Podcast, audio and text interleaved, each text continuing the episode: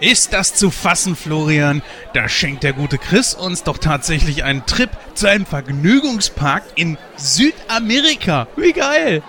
Ja, Wahnsinn, oder? Ich kann's kaum erwarten, mit der ersten Achterbahn zu fahren. Oh, nicht erst. Schau, da hinten ist auch schon das erste Fahrgeschäft.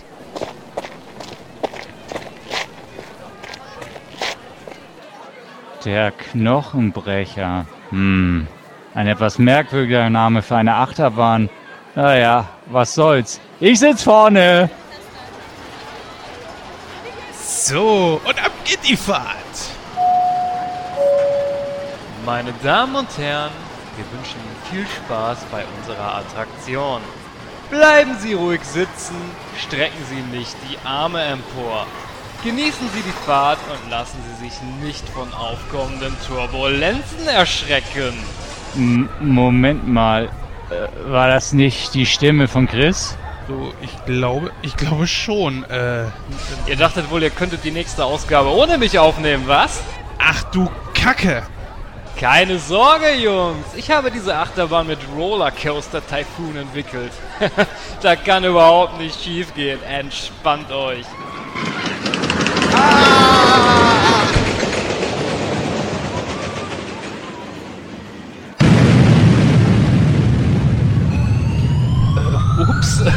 ähm, ja, ich, äh, ähm, äh, zurück ins Studio.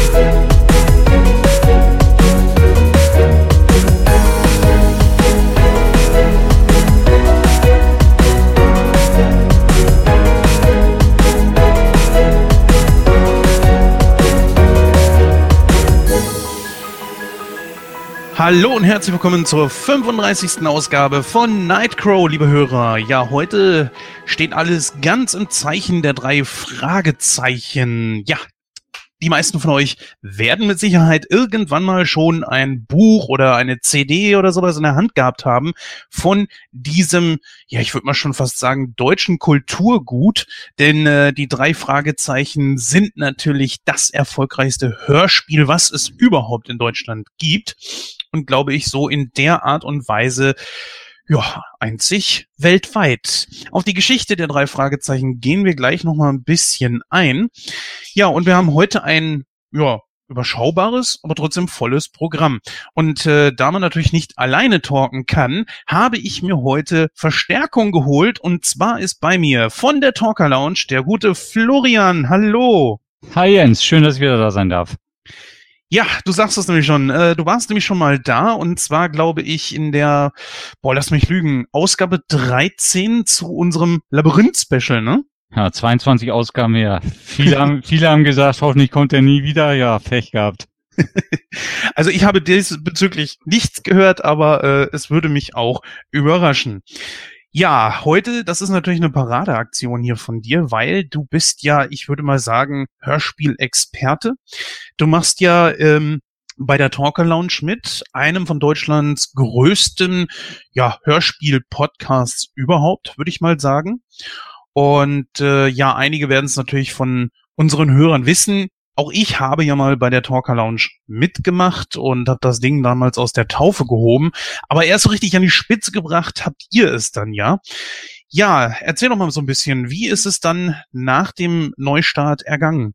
Oh ja, wir hatten, wir hatten 2013 einen Neustart, wie du gesagt hast, waren dann, als es noch gar keine Sendung, das erste, was wir hatten, war unser Special zur Hörspielarena in Köln, zur Messe. Da haben wir dann so ein bisschen die Werbetrommel schon mal gerührt und dann ging's ab September ging's los mit neuen Folgen. Ja, und seitdem, guck mal, ist jetzt auch schon wieder zwei Jahre her. Unglaublich, ja. Wie viele Interviews da gewesen sind, wie viele Hörspiele wir wieder rezensiert haben. Ja, unglaublich. Ja, macht aber immer noch Spaß. Und wer weiß, was da noch alles kommen wird. Also ich sehe da eine rosige Zukunft für euch voraus und äh, ich wette, dass ihr sogar irgendwann mal die Ausgabe 100 packen werdet. Aber was für einen Rhythmus habt ihr da momentan eigentlich? Zwei oder dreiwöchig? Äh, zweiwöchig haben wir im Moment, ja. Mal gucken, wie lange wir das schaffen. Aber ja, im Moment geht's noch. Ja, ist aber uns nicht anders. Also ist ja auch immer die Frage, wie man das zeitlich alles so schafft, aber naja. Ja, ihr werdet es natürlich jetzt gerade auch hören. Äh, der gute Christoph ist heute nicht dabei. Das liegt zum einen darin, dass äh, die drei Fragezeichen ja nicht sein Genre sind, nicht sein Metier. Und zum anderen hatte er tatsächlich auch keine Zeit. Ja, wir haben uns aber trotzdem gesagt, wir wollen uns zumindest wenigstens den ersten Film mal widmen. Und äh, das Ganze kam zustande, weil der gute Daniel Klaus äh, uns ein Interview gewährt hat. Er ist ja der Sprecher des Justus Jonas in diesem Film hier. Ja, und da haben wir uns gesagt, äh, da wollen wir noch passend zu dem Interview dann auch gleich den Film besprechen. Ja, und dann habe ich den guten Florian gefragt und du warst ja sofort äh, begeistert, dass du äh, den ja, Film Fragezeichen geht immer. Ja, genau, du sagst es, drei Fragezeichen geht immer. Und äh, deswegen, wo du gerade das selber schon ansprichst, wollte ich dich nämlich auch fragen, wie bist du denn eigentlich zu den drei Fragezeichen gekommen? Oder ich sag mal, ändern wir die Frage mal um. Bei dir ist es sowieso so ein spezial gelagerter Sonderfall. Ähm, wie bist du zum Hörspiel gekommen? Oh, das ist, uh, das ist aber ganz lange her. Okay, genau an meine Hörspielkinder kann ich mich eigentlich gar nicht mehr erinnern, so recht. Ich glaube aber, dass meine erste drei Fragezeichen Folge, entweder war es der sprechende Totenkopf Folge 6 oder es war der lachende Schatten Folge 13. Also auf jeden Fall heute noch zwei meiner Alltime favorite Lieblingsfolgen. Ja, und ja, meine, meine Hörspielkindheit, wie ich da hingekommen bin, kann ich mich eigentlich gar nicht mehr so dran erinnern. Ist ja auch schon eine ganze Zeit her. Aber ich, Hörspiel war eigentlich immer da. Also ich weiß noch, es gab dann immer Meistens gab es irgendwie nach Zahnarztbesuchen irgendwelche Hörspiele, weil man ohne Betäubung äh, das über die Bühne gekriegt hat. Dann gab es irgendwie im Wolverwort oder so gab's eine gab's eine Kassette und das war schon was Tolles, ja. Ja, aber da ist, wie gesagt, äh, bei dir spezial gelagert, weil, ja, wie viele Hörspiele hast du momentan? Du bist ja ein Überfan, ne? Überfan, ja. Ich habe aufgehört zu zählen. Also es, äh, es sind äh, ja also Kassetten würde ich mal sagen, bei 3000 habe ich aufgehört zu zählen und CDs sind es bestimmt doppelt so viel. Also irgendwann wird's halt, äh, kann man halt nicht mehr schön präsentieren, aber Sammeln macht irgendwie noch Spaß, ja. ja, eigentlich sind wir natürlich äh, hier bei diesem Podcast, was äh, Hörspiele betrifft, eigentlich fehl am Platz. Aber die drei Fragezeichen schlagen da natürlich eine wunderbare Brücke.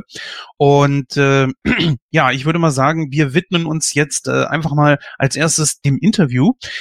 Ich habe ein Interview führen können mit der deutschen Stimme von Justus Jonas, zumindest aus dem ersten Teil. Im zweiten Teil war er nämlich schon gar nicht mehr mit dabei, weil das äh, bei ihm stimmlich nicht mehr so hingehauen hat. Ähm, hast du das irgendwie mitgekriegt, Florian? Ja, ja, stimmt. Also der, ähm, äh, er war übrigens nicht Justus Jonas, er war Bob Andrews. Ah, ja, genau, stimmt. Justus stimmt. Jonas war, war Yannick Schümann und äh, der und der war es auch im zweiten Teil. Äh, das sind vielleicht, vielleicht kann ich das schon mal erzählen. Im zweiten Teil waren es exakt die drei Sprecher, die es dann äh, 2009 in der gestarteten Serie drei Fragezeichen Kids waren. Das waren dann exakt die Sprecher aus, den aus den beiden Filmen. Was was eine, was eine schöne Sache war, dass sie das damals so gemacht haben. Ja, auf den zweiten Teil wollen wir natürlich auch noch ein bisschen eingehen. Jetzt will allerdings würde ich sagen, in der Kürze liegt die Würze und deswegen gehen wir mal über zu dem Interview mit dem guten Daniel Klaus. Ja, und wir hören uns danach mit unserer Rezension zu Die drei Fragezeichen, das Geheimnis der Geisterinsel. So, liebe Hörer, wir befinden uns gerade in einem Interview mit Daniel Klaus, Synchronsprecher, arbeitet beim Radio, hat uns eine ganze Menge zu erzählen, war übrigens auch vor kurzem bei der Talker Lounge, einem befreundeten Podcast von uns. Ja, Daniel, herzlich willkommen bei Nightcrow. Äh, hallo Jens, danke für die Einladung. Ja, kein Problem. Ich habe zu danken, dass du gekommen bist. Daniel, lass uns einfach mal ganz von vorne anfangen. Wie bist du zum Synchron gekommen, überhaupt in diese, diese ganze Szene, sag ich mal? Genau, also sprechen war wirklich schon immer mein Ding.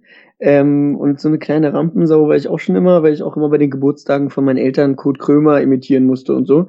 Außerdem habe ich äh, immer schon selbstständig mit meinem kleinen Kinder knutschbunten Kassettenplayer, Kassettenrekorder, ähm, Sachen aufgenommen im Wohnzimmer mit hervorragenden technischen Möglichkeiten, wie dass ich für Musikstrecken mein Mikrofon an die Boxen im Wohnzimmer halten musste, weil ich keine andere Möglichkeit hatte, Musik in meine Sendung einzuspielen. Das hat sich dann äh, inzwischen glücklicherweise verbessert. Inzwischen habe ich es zum Radio geschafft, aber damals konnte ich noch nicht professionell so arbeiten, konnte aber über eine Schülerzeitungsanzeige äh, in so einer Fernsehsendung beim RBB für Kinder, da ging es um Bücher. Die haben so eine Zeitungsannonce gemacht, wir suchen junge Sprecher, die halt im Alter unserer Zuschauer sind und ich war da irgendwie so zwölf Jahre alt und habe dann glücklicherweise wirklich da die Möglichkeit gehabt, immer so ein bisschen zu sprechen. Am Anfang äh, mehr vor der Kamera, so wunderschöne Statistenrollen, wo ich herrlich durchs Bild laufen konnte. Dann aber auch ein paar Sätze äh, aufgesprochen. Dann äh, war schon ziemlich klar, dass so das vor Mikro stehen und sprechen äh, mir wahnsinnig viel Spaß macht und was ist, wo ich mehr draus machen möchte. Meine Mutter, die ist Pianistin, die kannte glücklicherweise über so Gesangsprojekte Engelbert von Nordhausen, der ganz viel Synchronregie macht und auch ganz viel spricht. Und ähm, bei dem habe ich dann so erste kleine Mengenrollen bekommen beim Synchron. Da war ich so 13 Jahre alt.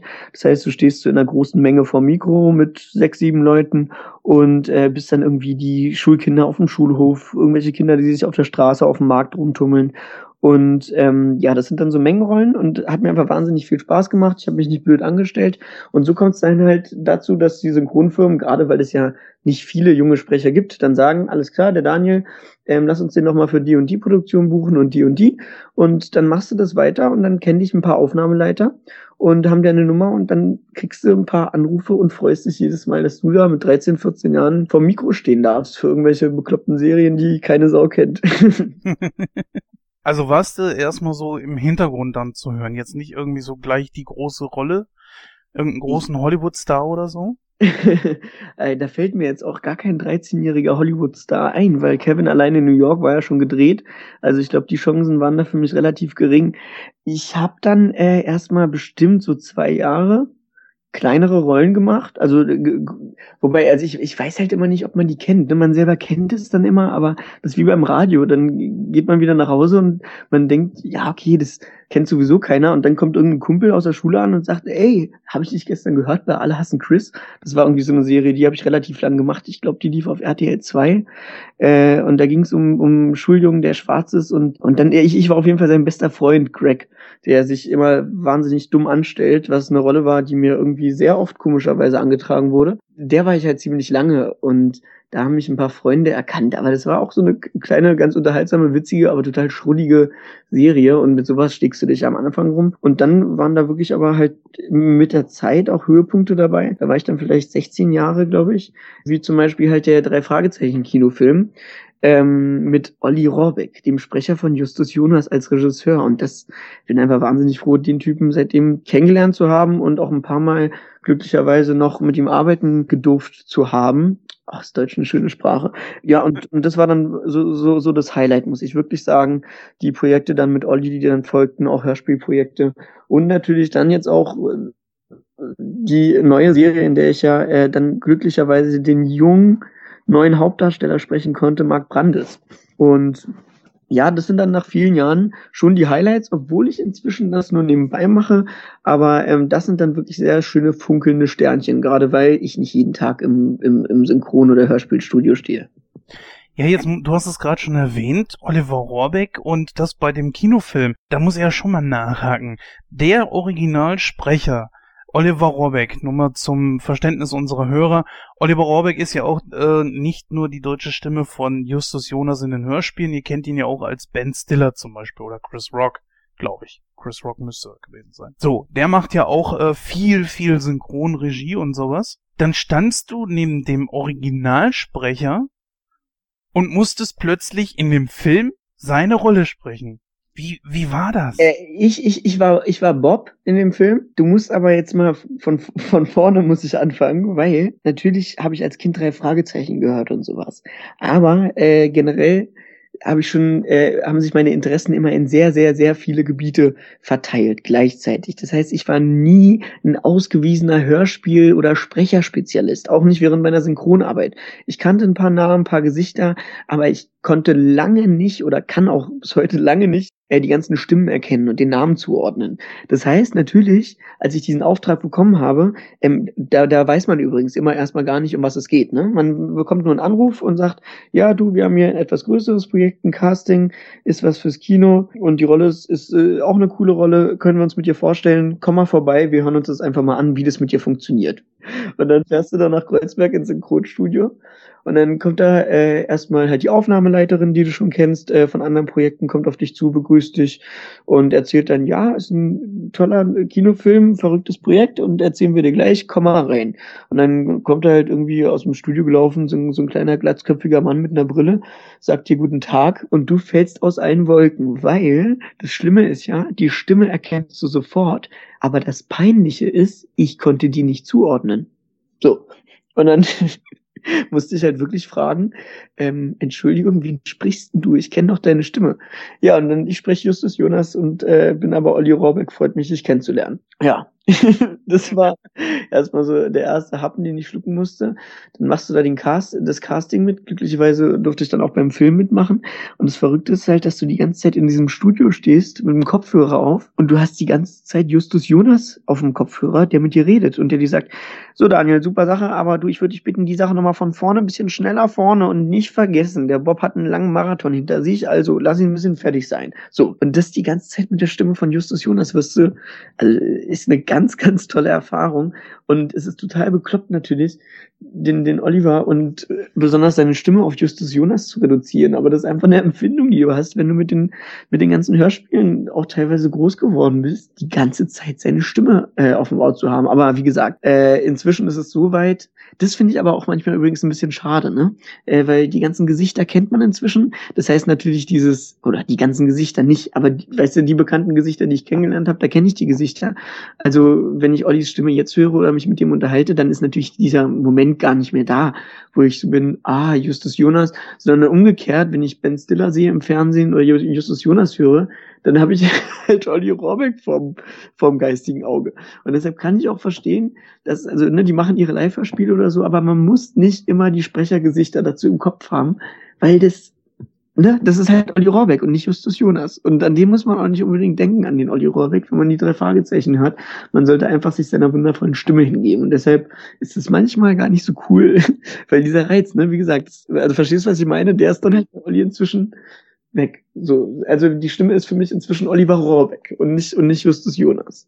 Also wurdest du ja also quasi vom Fanboy, also quasi vom ja, Fan, ja, ne, ne, ja. zum zum hin zum Profi und konntest tatsächlich dann auch die äh, Gesichter zuordnen. Das ist ja was, was viele auch sagen so, äh, oder auch Oliver Rohrbeck selber mal gesagt hat er kann die drei Fragezeichen Hörspiele nicht so hören wie wir. Dann bin ich froh, dass der das schon mal gesagt hat und dass du das weißt, weil ich habe mir gerade Sorgen gemacht, als ich das gesagt habe, nicht, dass sich irgendjemand auf den Schlips getreten fühlt. Aber sehr gut, wenn er das selber gesagt hat, dann bin ich ja erleichtert. Ja gut, es ist ja natürlich schon irgendwo der Lauf der Dinge, ne? wenn jetzt zum Beispiel Maria Koschny wenn ihr jetzt zum Beispiel ins äh, Synchronstudio geht und äh, synchronisiert jetzt Tribute von Panem, ich glaube kaum, wenn sie im Kino sitzt, dass sie das so gucken können wie wir und achtet bestimmt dann so auch mehr auf Fehler und so weiter. Ja, natürlich. Aber ja. das ist ja auch normal. Also du hörst ja deinen Podcast auch selber ganz anders als ein Hörer, der so drauf stößt, ne? Also du, den, ich glaube, den kann man dann wirklich nicht ganz normal genießen. Man hat da ein ganz anderen, anderes Verhältnis zu, wenn du für das Ding vier Tage im Studio gestanden hast und da über Kleinigkeiten die ganze Zeit gegangen bist. Also da, da, da gehst du ja nicht ins Kino und sagst dir, ach, heute mache ich mir einen gemütlichen Kinoabend und bin mal gespannt, was da so läuft, sondern du fragst dich, ey, diese bescheuerte Szene, die, die gerade kommt, die wir 20 Mal gemacht haben, ich bin mir echt nicht sicher, ob wir da die beste Version dann hinterher reingeschnitten haben. Aber, ah, war doch ganz okay, oder? Wann mal hat gar keiner gelacht, so, weißt du? Also, das ist ist natürlich nicht wie ein, ist einfach anders als ein Kinobesucher. Und äh, wenn man halt die Arbeit dahinter kennt oder oder oder auf dem Schirm hat, dann äh, hört man, äh, guckt man auch Filme anders. Oder nee, hört man auch Filme anders. Das stimmt. Weil man einfach auch die Arbeit dahinter kennt. Und keine Ahnung, ich, vielleicht bilde ich mir das ein, weil ich halt so jung angefangen habe und das nicht damals beurteilen konnte. Aber ich glaube, seitdem ich synchron mache, ärgere ich mich halt immer über schlechte Synchronisation. Aber also das, das wirst du garantiert kennen. Aber ich, ne, als Zehnjähriger fällt dir das nicht auf. Aber jetzt denkst du dann wirklich, na, da hat aber auch einer Lust gehabt zu sprechen an dem Tag oder zu schneiden oder sonst was. Also, ne, und ich meine, man selber kennt es ja auch, ne, von so Produktionen, die eh keiner guckt, aber gut bezahlt sind irgendwie von, von der Produktionsdings. Also ich meine nicht der Sprecher, aber, aber wo Geld da ist, obwohl niemand weiß warum. Äh, so, so Produktionen, da ist dann auch so, ach ja, du, wir haben jetzt hier noch drei Folgen zu drehen, aber ich würde sagen, in einer Stunde sind wir hier raus. gibt's alles, gibt's alles. Das bringt mich auf was, wo du Geld erwähnt hattest. Ich kenne ja jetzt die Branche nicht so gut wie du. Aber man hört ja hier und dort schon irgendwas, beziehungsweise gab es ja auch vor einigen Jahren etwas, was auch in die Medien gekommen ist, dass der Sprecher Markus Off für den vierten Teil von Fluch der Karibik nicht mehr zur Verfügung stand, weil er sagte, Leute, ihr verdient richtig Geld mit meiner Stimme, wie wär's mit mal ein bisschen mehr Pinke? Ja, das, das ging dann ja auch äh, an die Presse und er wurde dann ausgetauscht. Ähm, also ich persönlich kann natürlich den Fall überhaupt nicht einschätzen, weil ich keine Ahnung habe, äh, wie berechtigt seine Forderung da ist nach mehr Geld. Und da hat jeder sowieso seine eigenen Maßstäbe, aber dass der da ordentlich für ausbezahlt äh, werden sollte für die Leistung, also das, das, äh, da, da habe ich gar keine Zweifel dran.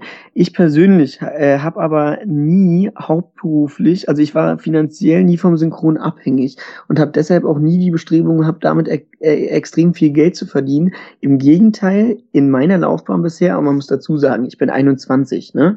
Ich habe ganz andere finanzielle Ansprüche äh, äh, an meinen Beruf zurzeit mit 21 Jahren, als das vielleicht jemand äh, hat mit Mitte, Ende 30. Ich für, für meine Ansprüche und Maßstäbe habe immer den Eindruck gehabt, dass das extrem viel Geld ist, was ich da für die Arbeit bekomme.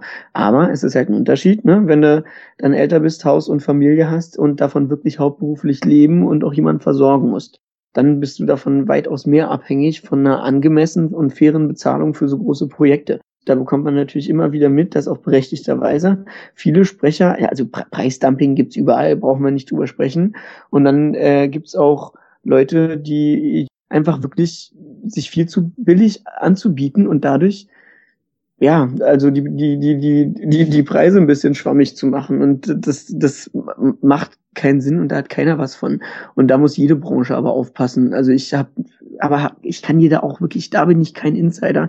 Ich selber ähm, habe aber nicht den Eindruck gehabt, dass die Sprecher und Synchronsprecher da deutlich ärmer sind als andere Leute in anderen Branchen oder da deutlich mehr zu klagen haben. Aber ich habe die vielleicht auch nicht kennengelernt, die da berechtigterweise viel zu klagen haben. Wenn man sich das heutige Fernsehen, Kino oder was auch immer anguckt, man hat ja sehr häufig die, äh, die gleichen Stimmen. Meinst du, es fehlt so an Nachwuchssprechern wie dir oder woran könnte das liegen, dass immer die gleichen Leute besetzt werden? Also ich glaube, es ist einfach, also für einen Aufnahmeleiter ist es verdammt einfach. Wenn du nur fünf Nummern brauchst anstatt 50, warum nicht? Ne? So, so, solange sich das Publikum nicht beschwert, aber ich glaube schon, dass es einen Mangel gibt an guten jungen Sprechern und das ist auch total bescheuert, äh, dass Synchron, aber so habe ich es erlebt, so eine, also dass dieses Sprecherding so eine elitäre Sache ist, wo du oft nur über Beziehungen rankommst. Und also man, man erlebt ja sogar, dass, also natürlich, weißt du, wenn du, wenn du sprichst, fragen dich einfach auch viele Leute, ey, wie komme ich denn da an Job? Kein Problem, du machst einfach irgendeine Aufnahme dir, wo man halbwegs deine Stimme hört. Wenn du nicht gut sprechen kannst, schickst du so einfach nur eine Bewerbung und versuchst die mit irgendwas davon überzeugen, dass du Bock hast. Am besten bist du natürlich jung oder, oder hast ein äh, äh, Kind vorm Stimmbruch oder einfach ein junges Kind. Aber es gibt zu wenig Sprecher und da das ist auch, man hat immer das Gefühl, dass es so undurchlässig ist, da reinzukommen.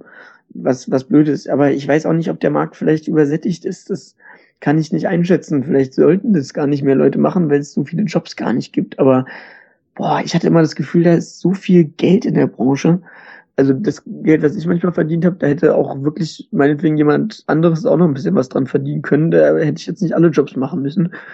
Weißt du, gerade als 15-jähriger Schüler oder so, anstatt Zeitung austragen, da, da freust du dich schon über einen Stundenlohn von 15 Euro. Und beim Synchron gibt's halt, also da, da hast du dann irgendwie manchmal einen Stundenlohn von 100 Euro und da fällst du einfach aus allen Wolken. Ich glaube, das, das kann man total nachvollziehen. Da ich bin 21, wie gesagt, falle ich heute noch aus allen Wolken. Das ist immer noch für mich Hammer viel Geld. Es wird ja immer gerne gesagt, vor allen Dingen von den Veteranen in diesem Job, man muss unbedingt auch Schauspieler gewesen sein, um diesen Job machen zu können. Jüngere sagen dann eher so, Nö, nicht unbedingt. Kann man schon gut trennen. Das eine ist das eine und das andere ist das andere. Man muss nicht beides gelernt haben, um diesen Job machen zu können.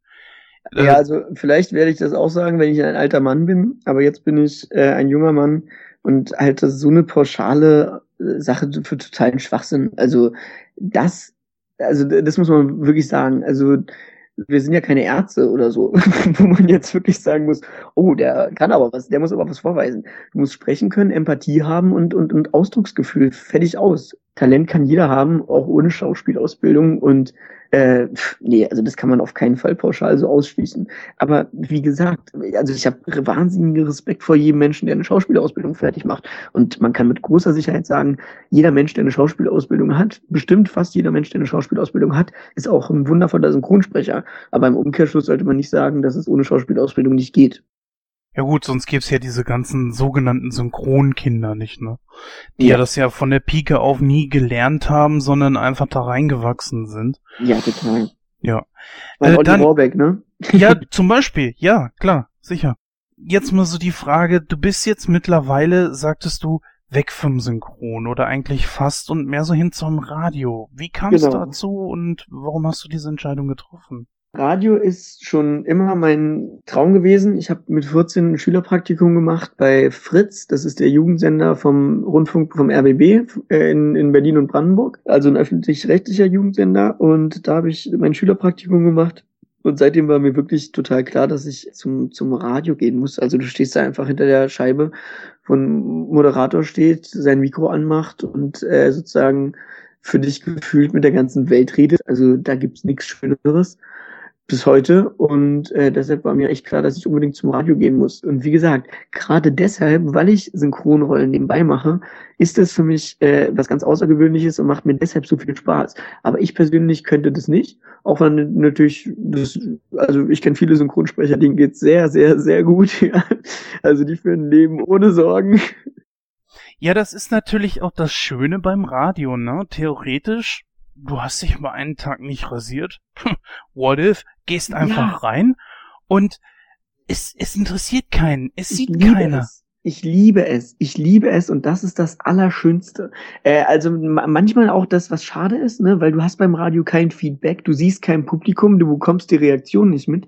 Du hast auch ganz oft das Gefühl, äh, hört überhaupt irgendeine Sau zu, während äh, dir gerade irgendjemand bei WhatsApp schreibt, dass er dich im Mauerpark in Berlin auf dem Flohmarkt aus einem alten Kofferradio gehört hat. Äh, so, also man sitzt ja am Ende, am Ende des Tages genauso, was mich ein bisschen nervt, muss ich wirklich sagen. Äh, und deshalb moderiere ich auch zurzeit zurzeit äh, nicht ähm, oder habe auch zurzeit keine Bestrebung zu moderieren. Ähm, weil am Ende des Tages sitzt du halt alleine in einem Raum, der abgedämmt ist von einem Mikro, aber du sitzt alleine da, so, ne? Also vielleicht hast du noch den Nachrichtensprecher oder sonst was, aber du sitzt in diesem blöden Raum und ich bin halt einer, der auch raus möchte und deshalb bin ich gerade ganz glücklich, dass ich da bei Fritz Reporter bin und einfach durch Berlin und Brandenburg fahre, äh, da wo was los ist und einfach Leute kennenlernen und die ins Radio bringen und das macht wahnsinnig viel Spaß, weil ich halt mich auch selber da einbringen kann mit meinen eigenen Texten und wie gesagt, dann halt echt dieses ah, der, also das ist dann wieder das Tolle, dass man dich nicht sieht, weil genau wie du sagst, du kannst äh, verschlafen haben, ungeduscht sein, mit zerzausten Haaren da ankommt, solange du um 9.23 Uhr vor dem Mikro stehst, ist alles in Ordnung. So, also das, das ist super. Ja, Radio ist ja was, was viele Leute auch wirklich interessiert. Äh, manchmal höre ich auch so, naja, es ist ja schon eher ein aussterbendes Medium und würdest du sagen, das ist richtig? Aussterben, nee, das würde ich niemals sagen. Ähm, dafür, dafür ist die Musikkultur äh, viel zu, viel zu groß, egal wo. Und wie gesagt, für mich muss ich sagen, sind so Streamingdienste wie Spotify oder so, das zähle ich in meinem Hinterkopf halb zum Radio dazu, weil das ist einfach der Punkt, wo wir in Zukunft ansetzen müssen. Ähm, faktisch ist es leider so, dass Radio zurzeit, äh, also ich, ich, ich kenne gerade nur die, die, die Nutzungszahlen aus Berlin und Brandenburg, weil es mich halt betrifft. Und bei der letzten Erhebung, die jetzt vor wenigen Wochen war, ist auch rausgekommen, dass die Radionutzung deutlich zurückgeht. Ich kenne jetzt übrigens auch nur die Ergebnisse für die junge Sparte, dass die Nutzung deutlich zurückgeht. Dass wir mit Fritz ein tolles Programm machen, was davon nicht betroffen ist, äh, möchte ich jetzt auch erwähnen. Aber ähm, die Radionutzung geht leider zurück, was überhaupt nicht schön ist für, für keinen Sender, weil weniger Leute Radio hören. Und das muss man ändern, aber das ist auch ein Druck, der gut ist. Da steckt ein wirtschaftlicher Druck äh, hinter, weil wie gesagt, ne, die Quote ist einfach äh, was, was, was sehr viel ausmacht und was, was dich entweder in deinen Leistungen, äh, in deinen Möglichkeiten erweitert oder einschränkt. Und dieser Druck, den die Privaten noch mehr haben als die öffentlich-rechtlichen, aber das ist jetzt eine zu große Diskussion. Äh, dieser Druck, der ist gar nicht so schlecht, weil Radio muss sich verändern zum Positiven für die Zukunft und einfach näher an seinen Hörer kommen. Wobei, und das muss man auch dazu sagen, dieses normale am UKW-Radio oder dieses äh, diese Eigenschaft vom UKW-Radio, vom guten alten, ist einfach, du schaltest es an, ein Knopf und es ist da. Ne? Und Radio ist immer noch das schnellste und direkteste Medium. Äh, äh, German Wings stürzt äh, ab, Riesentragödie und du stehst da mit offenem Mund vorm Mikro, wo du erstens die Fernsehbilder hast und zweitens den DPA-Ticker, das ist gerade vor 60 Sekunden äh, die, die Meldung reinkam und du stehst da und bist so, scheiße, das muss ich jetzt erzählen. Das, also das ist für mich halt das Faszinierende am Radio und deshalb hoffe ich halt, dass es eben nicht ausstirbt, aber bin überzeugt davon, dass schlaue Köpfe da irgendwas ausdenken werden, dass mein Arbeitsplatz erhalten bleibt. Ja, es gibt ja etwas, ich meine, wir sind ja gerade hier dabei, Podcasts. Die sind ja ich weiß jetzt nicht, also sie sind zwar noch im Aufstreben, noch scheint der Höhepunkt nicht erreicht zu sein, dass ihren Zenit auch irgendwann überschreiten ist, klar. Aber wäre denn nicht irgendwie sowas in der Richtung für Radio? Jetzt so deine persönliche Meinung. Jetzt so Motto nicht meine Geschäftsidee. Also ich glaube, das sagt jetzt schon alles, weil äh, genau das ist meine Zukunftsvision fürs Radio. Aber das ist genau der Gedanke, den ich mir gemacht habe. Aber halt, wie ich das gesagt habe, Radio muss näher zum Hörer. Das ist auch gerade gar nicht die Plattform, wo ich meine Radiovision jetzt verbreiten sollte. Aber genau das ist die Zukunft halt. Der, der Nutzer stellt sich Podcasts ganz individuell zusammen.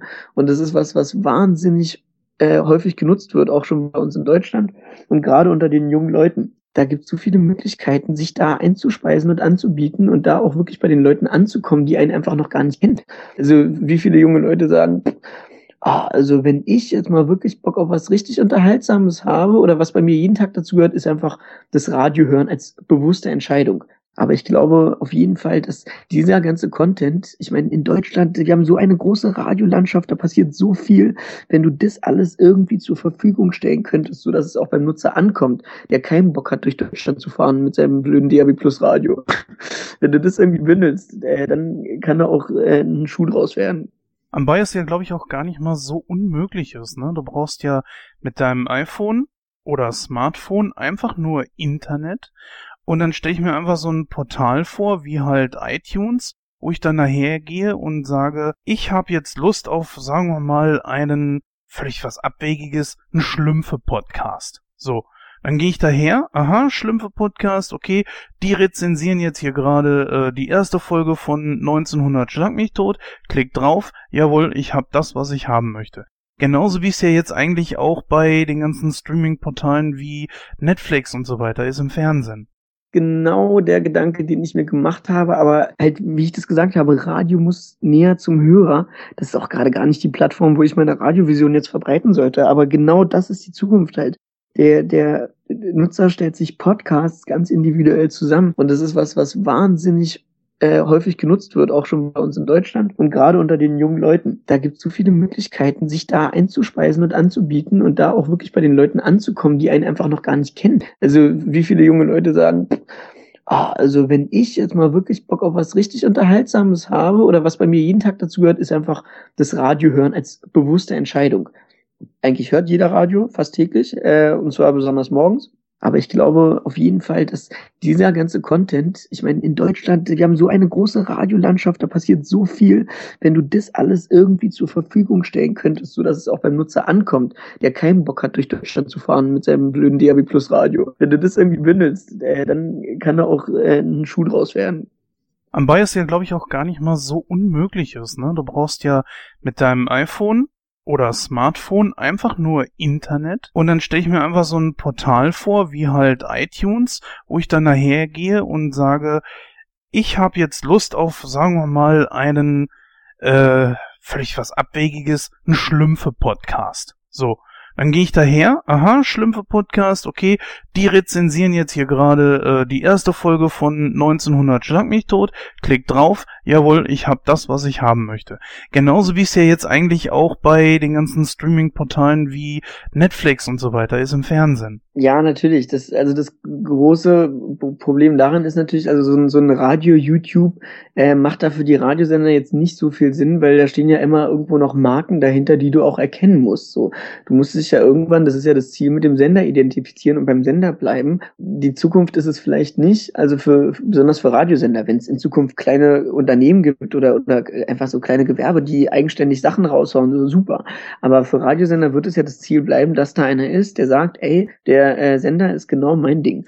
Und deshalb muss das halt auch wieder geordnet werden. Da muss es Redaktionen geben und da muss es Leute geben, die auswählen, was zur Verfügung gestellt wird und dadurch vielleicht auch den Horizont erweitern. Aber positiv, ohne sozusagen, dass jeder sein Zeug reinstellen kann und so. Und du bist wieder über, überfüllt mit allem. Also, weil ich mache ja auch nicht YouTube auf und denke mir, ach Mensch, was äh, ist denn heute wieder Schönes passiert in der Welt? Ne? und deshalb, das, das, das muss gut, gut, gut gebündelt werden und es muss einen Weg geben, wie ohne dass man erschlagen wird von diesen ganzen Eindrücken, was ja sowieso schon viel zu viel ist, muss es irgendeinen Weg geben, wie man sich gut durch die Content-Landschaft klicken kann, sage ich mal.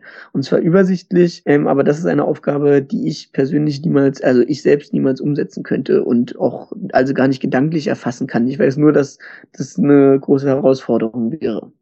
Ja, du hast äh, vorhin schon mal was Interessantes erwähnt, und zwar du bist jetzt mittlerweile auch Hauptsprecher in einer neuen Serie. Naja, so neu ist es ja eigentlich auch nicht. Zumindest das Franchise gibt es ja schon länger. Und zwar, du sprichst jetzt Mark Brandes. Ganz genau, aber nicht wundern, warum der plötzlich äh, ein bisschen jünger geworden ist, sondern äh, das wird sozusagen neu aufgerollt, es wird zurückgebringt, äh, geblickt, der erwachsene Mark Brandes blickt zurück auf seine Anfänge als junger Mark Brandes, der auf die Raumkadettenschule kommt zur Vega und da mit großen Augen und einem staunenden Gesicht durchläuft und dann langsam aber äh, zum Kämpfer wird, auf den noch Großes wartet. Die habe ich glücklicherweise bekommen, auch wie es halt immer so ist, durch einen Regisseur, der schon mal äh, mit dir gearbeitet hat, durch den Balthasar.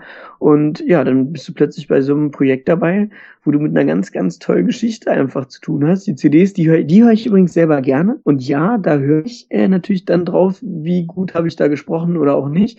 Aber ähm, die ähm, höre ich mir wirklich gerne an. Da machen mir die Geschichten irgendwie. Also ich höre die immer, wenn ich, wenn ich, wenn ich irgendwie Auto fahren muss, äh, lange Autobahn dann nehme ich mir jedes Mal eine Mark Brandes CD mit, dann kann ich erstmal sozusagen beim Radio sagen, wir mal einen Aircheck machen, also sich hinterher mal anhören, was man da so äh, fabriziert hat.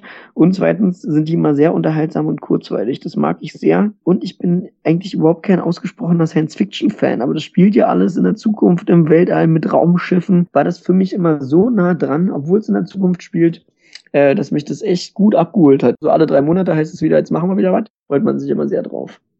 Ich möchte dich ja gerne noch mal so ein bisschen was fragen. In einem anderen Interview habe ich von dir so ein paar Sachen gehört bezüglich deiner Synchronisation beim ersten drei Fragezeichen Film. Jetzt drängt sich mir natürlich schon eine Frage auf. Es gibt ja einen zweiten drei Fragezeichen Film. Ja, ja, ich weiß. ja, ja, du weißt. Und er weiß, du weißt bestimmt auch schon, auf welche Frage ich hinaus will. Ich habe eine ganz dezente Ahnung, so ein Bauchgefühl. Genau. Ja, ähm, ich frage es trotzdem, einfach um dich zu ärgern. Mhm. Warum warst du denn da nicht mit dabei? Ja, äh, das kann man ganz einfach beantworten. Beim ersten Film habe ich das äh, Casting überstanden, da hat meine Stimme gepasst. Alles super, wir drehen den Film, der läuft toll. Ich krieg dann später die Nachricht, wir machen dann einen zweiten Film noch und du bist wieder dabei. Freue mich wie sonst was. Komm dann, ich weiß nicht, wie viel später, weißt du, wie, wie viel später der zweite Film rausgekommen ist? Ich glaube in einem Abstand von anderthalb bis zwei Jahren. Ja, das hätte ich auch gesagt. Ich habe anderthalb Jahre später bis ein Jahr später stehst du dann wieder im Studio, freust dich, dass du loslegst. Ich war da so 14 Jahre alt, glaube ich, 15 Jahre alt. Und dann stehst du da im Studio, freust dich, den zweiten Teil machen zu können. Und dann heißt es nach dem ersten Satz, Daniel, Moment, was ist mit deiner Stimme los? Und dann, wie, was mit meiner Stimme los ist, doch meine Stimme. hat euch doch noch nie gestört. Naja, doch. Der bescheuerte Stimmbruch hat nämlich eingesetzt, äh, der Angst und Schrecken eines jeden Sprechers, äh, der jung ist, weil das ist halt die Phase, wo du deine Rolle nicht mehr weitermachen kannst, weil dich erkennt einfach keine Sau mehr. Du, ein Jahr ist vergangen und keiner erkennt dich mehr. Also du bist einfach eine ganz andere Stimme, eine ganz andere Person und passt gar nicht mehr zu dem Schauspieler. Und dann mussten sie halt wirklich ab dem zweiten Teil mit dem anderen Sprecher weitermachen. Ja, so schnell kann es gehen. So ist das. Aber eigentlich ja etwas unlogisch, weil das war ja auch wieder Oliver Rohrbeck, ne? Sehr gute Frage. Doch, doch, doch, doch. Das hat wieder Olli gemacht. Ich weiß gar nicht, ob er mit mir auch damals äh, den ersten, also diese ersten Erfahrungen da aufgenommen hat. Ich meine aber ja, ja. Ja, da hättest du argumentieren können, du Olli, aber ähm, erstens, wenn, wenn du hast selber äh, Justus Jonas so lange gesprochen, du klingst auch nicht mehr wie in den ersten 40 Folgen. Und zweitens, wenn es ein anderer macht, ist es ja trotzdem eine andere Stimme. Also wäre es ja theoretisch vollkommen egal gewesen. Ja, also ich glaube, für die nächsten 30 Jahre äh, hätte der das auch gerne mit mir gemacht, aber nur für die kommenden zwölf Monate war es ein bisschen schwierig, weil die Stimme einfach bescheuert klingt im Stimmbruch. Äh, und da kannst du nicht mit arbeiten. Nochmal kurz zurück zum Radio. Wie ist das eigentlich, wenn du morgens Leute auf dem Weg zur Arbeit interviewst? Werden die da nicht irgendwie grantig oder so? Ich meine, die sind ja bestimmt auch im Stress und haben es eilig. Ja, total. Das ist aber eine Erfahrung, die ich mein ganzes Leben behalten werde, weil nichts ist besser, als wenn man lernt, gut mit Abweisungen oder mit Körben umzugehen. Ich sage immer, da lernt man wirklich auch was fürs Leben. Jetzt ist es ja so, ähm, jetzt nur mal um eine kleine Brücke zu schlagen, und zwar, wenn du einfach ein Bild ins Internet setzt, hast du ja das Copyright drauf. Und das muss ja jemand anders dir eigentlich schriftlich genehmigen. Genau. Dass du das nutzen darfst. Genau. Wenn du jetzt nach draußen gehst und interviewst irgendjemanden, musst du dir da auch irgendwie so, ein, so eine Art schriftliche Genehmigung holen oder gibt es da irgendwie so eine gesetzliche Lücke oder sowas oder wie funktioniert das? Nee, das ist ganz einfach. Äh, wenn ich einfach nur ein Bild von jemandem teile, dann bekommt er das ja nicht mit. Das ist ja dann unwissentliche äh, Weiterveröffentlichung dieses Inhaltes. Wenn ich jemanden als Radioreporter anspreche und der gibt mir ein Interview dann weiter und das sage ich ihm auch ganz auch, was damit passiert, wie es ausgestrahlt wird, zu welchem Zweck das ist. Und deshalb ist die ganze Sache von vornherein klar. Da kann jederzeit vor dem Senden jeder widersprechen, kann sagen, das möchte ich, dass es doch nicht gesendet wird. Ich hatte auch oft, dass ähm, du Interviews hast, zum Beispiel mit Schulklassen oder sowas und dann kommen hinterher Lehrer, Eltern, äh, die mitgehört haben, ne, weil du die natürlich zu, dir zur Seite stellst und dann sagen, das wollen wir doch nicht, dass es gesendet wird, weil der so einen Stuss erzählt hat, dann um, darfst du das nicht senden, ganz einfach. Anders ist es natürlich bei verdeckten Aufnahmen, äh, die ich auch äh, witzigerweise schon mal machen durfte. Da musst du halt die Leute dann entweder ver verfremden, ne? es kommt darauf an, wie wichtig das ist, sozusagen, was, was für eine Bedeutung das hat. Aber wenn es wie in dem Fall einfach nur um Hotel geht, äh, was jetzt gar nichts Schlimmes gemacht hat, aber wo die Rezeptionstante einfach eine ganz pumpige, aber witzige Antwort mir gegeben hat, dann ist es halt was, was kein öffentlich, äh, öffentliches Interesse hat, dann darf ich diese verdeckte Aufnahme nicht senden. Da schade ich nur dem Hotel mit und äh, ohne einen richtigen Grund zu haben. Und sowas macht man nicht und darf man auch nicht machen. Ähm, sondern da kann ich halt nur in der Sendung ich selber als Reporter erzählen, das und das ist mir da widerfahren. Die Einverständnis habe ich dann nicht, deshalb darf ich auch nicht senden. Wie ist das, wenn du, sagen wir mal, du interviewst gerade jemanden und neben euch steht irgendein Pärchen, das sich über, was weiß ich, was über über, über ihre Steuer oder sowas äh, sich gerade unterhält und man kann eigentlich genau hören, was die sagen. Müsstest du dann da irgendwie, weil es ist ja genauso wie, wie beim Bild stelle ich mir das jetzt vor, ich gehe in eine Fußgängerzone, mache von meiner Freundin ein Bild und im Hintergrund läuft da gerade irgendwie einer vorbei. Der ist laut äh, Recht, so wie ich das verstanden habe, hat er kein Recht zu sagen, ey, sie haben mich gerade fotografiert, weil er, er ist einfach nur vorbeigegangen, er war gar nicht der Grund, ne? Und äh, läuft das dann da genauso? Also ich habe, äh, wenn ich als Reporter unterwegs bin, nur um mal kurz diese Situation bildlich vorzustellen, was da dann passieren müsste, ja, damit mir jemand erkragen kann. Ich fahre raus mit unserem knallgelben Fritz-Übertragungswagen, stelle mich Fußgängerzone, klappe eine Satellitenschüssel hoch, laufe da in meiner knallgelben Jacke rum mit einem knallgelben Mikro in der Hand, mit dem ich gerade einen Interviewpartner interviewe. Dieses Mikro ist auf Nahbeschallung ausgerichtet, das heißt, du musst so auf fünf Zentimeter nah drankommen, damit man es wirklich gut hört und in Radioqualität, damit es verständlich ist. Ab äh, mindestens, mindestens ein Meter, lass es eher drei Meter Entfernung sein, hörst du wirklich gar nichts mehr. Wenn da jetzt jemand der Meinung ist, er müsste fünf Zentimeter nah an dieses Mikro rankommen und seine Konto verraten, dann kann ich da nichts gegen machen und dann ist er auch selber schuld und zu bescheuert. Ja, ist wirklich mal sehr interessant, wie das so generell abläuft, weil normalerweise sieht man das ja mal so im Fernsehen, wenn ein Radiosender irgendwie begleitet wird oder selber Interviews irgendwie macht oder so und kriegt das so gar nicht mit. Ja, aber diese rechtlichen Sachen, das ist sowieso irgendwie so eine Grauzone, glaube ich.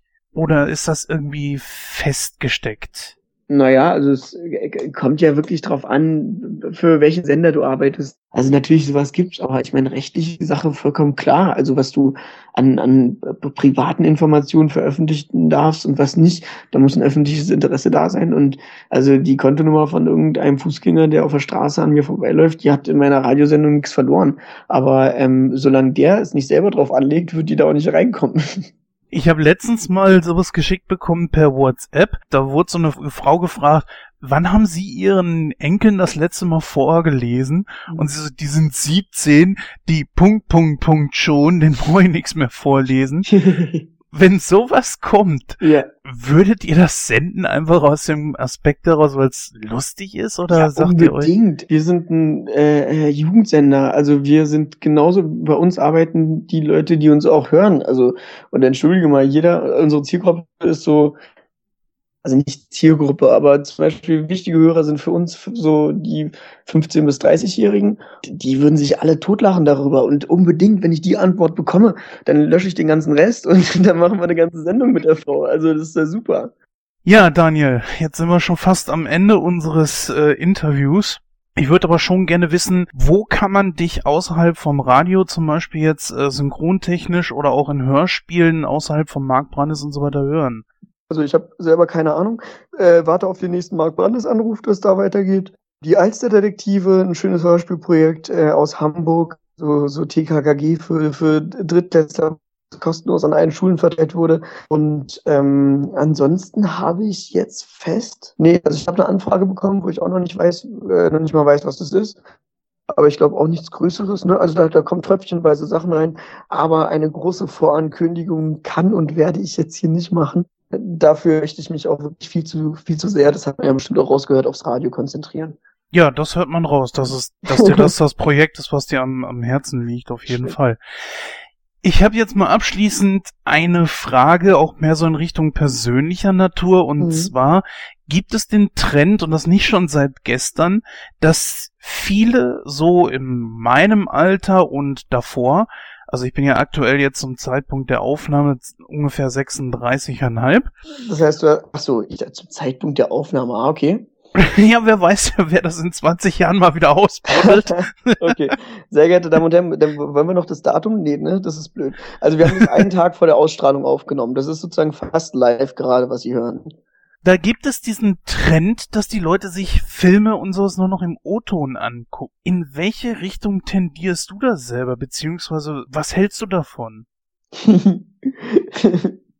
Oh man, das, also ich kann gut verstehen, dass du dir die Frage zum Schluss aufgehoben hast. die ist auch super.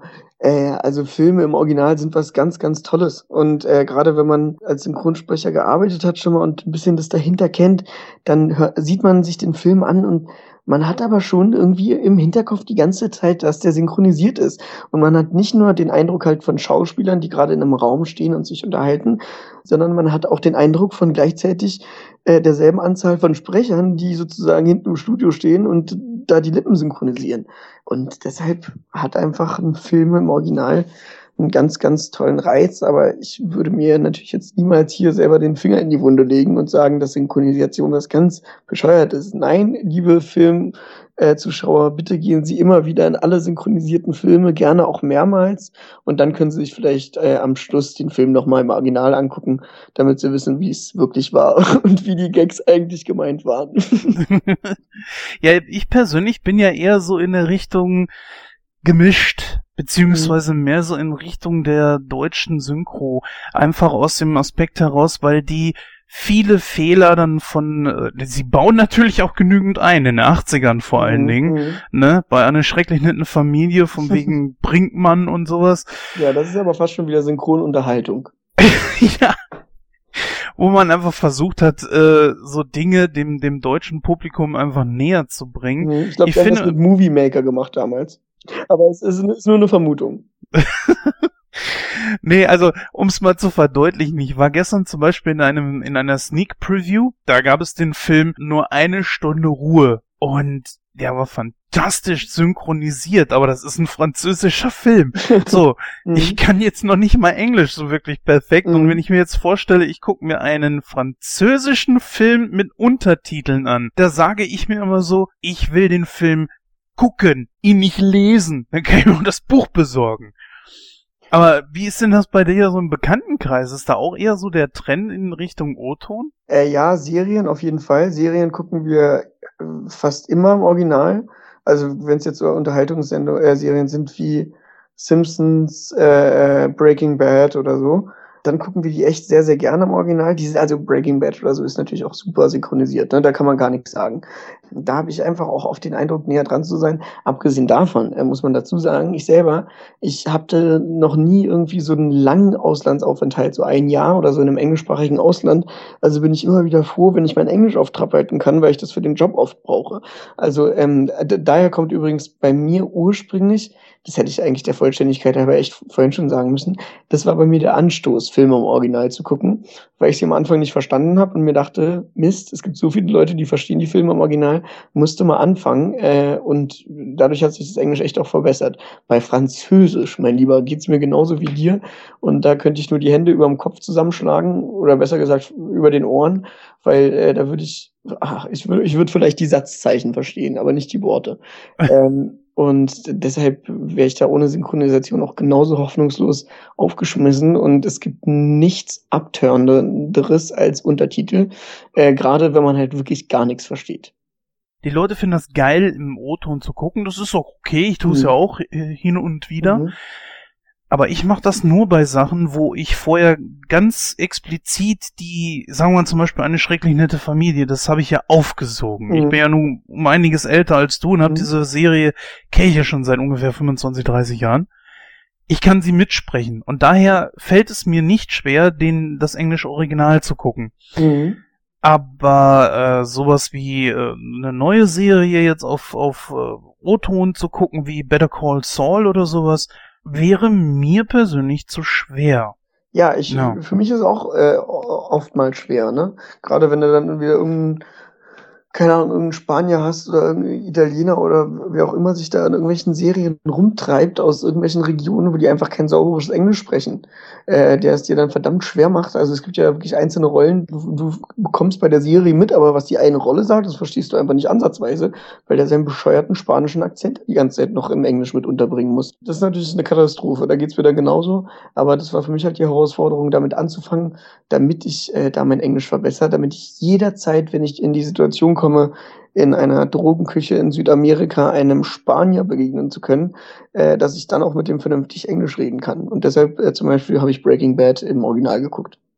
Ist das eine Lieblingsserie von dir? Ähm, ah, du, wie, äh, ne, wie auch immer, ich kann da kein Ranking aufstellen, weil das sind bei mir immer einfach nur so Sternchen, einfach so Highlights und Favoriten und Breaking Bad ist und bleibt einfach der Hammer. Also da kann man gar nichts sagen. Und äh, das verbindet einfach wahnsinnig, wahnsinnig gut den Eindruck von Ton und, und, und Hören, äh, von, von Bild und Ton. Ähm, das ist der Hammer, weil beides schon für sich so wahnsinnig gut gemacht ist, auch in der deutschen Synchronisation. Ähm, boah, da, also da komme ich immer wieder ins Schwärmen. Da wirklich, da kann ich einfach auch nur zehn Minuten gucken, egal worum es geht, das ist einfach hammermäßig gemacht. Und da vor Breaking Bad verneige ich mich. Und wie gesagt, achso, der Synchronsprecher ist übrigens der, der Vater von einem Kumpel von mir, mit dem ich zusammen Abi gemacht habe. Ach, Ja, von Walter. das ist ja immer, das sieht man mal wieder, Welt wie du vorhin schon sagst. Ja, die Welt ist klein, beziehungsweise Mhm. Business ist klein. Das ist ja echt genial. Und dieser äh, Sprecher ist natürlich hammerhart. Und wir kennen ihn ja unter anderem auch als Batman. Mhm, der, der macht ja äh, all- alles macht er. Das ist halt eben so für mich so die Frage. Es gibt viele sehr junge Sprecher, aber es gibt nicht so, es gibt auch sehr viele ältere Sprecher. Aber ich habe so das Gefühl, es gibt auch nicht so, so, so das, dieses Mittelfeld fehlt irgendwie. Ja, äh, das Mittelfeld bekommt man halt immer nicht mit, ne? Also guck, Ja, guck genau. einfach mal vormittags RTL 2, das kann ich dir nur ans Herz legen. Dann- Vormi Oder RTL 2. Nein, hör auf. Nee, das war jetzt kein definierter Programmtipp. Es gibt einen Haufen bessere Sender. Aber ich, guck mal, diese ganzen halt schlecht synchronisierten englischen Serien, äh, also sch sch schlecht übersetzte, aber einfach da, wo wenig Leute, das, das, was wenig Aufmerksamkeit hat, da ist halt auch nicht so viel Geld hinter.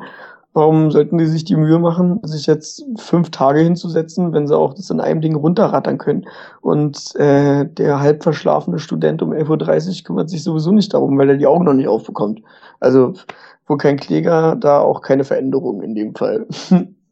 Es ist aber auch das Problem, wir haben es ja vorhin schon angesprochen, des Xens, ne? Und ich habe das teilweise so ein bisschen mitbekommen, dass die Filme noch nicht einmal richtig mehr gezeigt werden. Ihr se- seht ja teilweise dann wirklich nur irgendwie ein schwarzes Bild oder so tief eingeschwärzt, dass teilweise nur noch die, die Münder zu sehen sind. Ist das richtig? Äh, nee, ich selber habe das so nicht erlebt. Natürlich gibt's manchmal, also da sind dann immer so Wasserzeichen drüber gelegt halt, ne, damit die Bänder, falls sie geklaut werden, nicht irgendwo veröffentlicht werden können. Aber, ähm, oder dann hast du das halt mal in Schwarz-Weiß oder irgendwie, irgendwie halt mit irgendwelchen Wasserzeichen bearbeitet. Aber, also es ist jetzt, oft ist es halt so, dass du das jetzt nicht entspannt so zu Hause dir angucken würdest, weil da einfach die ganze Zeit ein Wasserzeichen vom Verleih im Hintergrund ist. Das ist einfach bescheuert. Aber dazu ist es ja gedacht und bei der Arbeit stört's nicht, weil du siehst die Schauspieler, du siehst die Münder, du bekommst die Stimmung mit, du hast den Ton.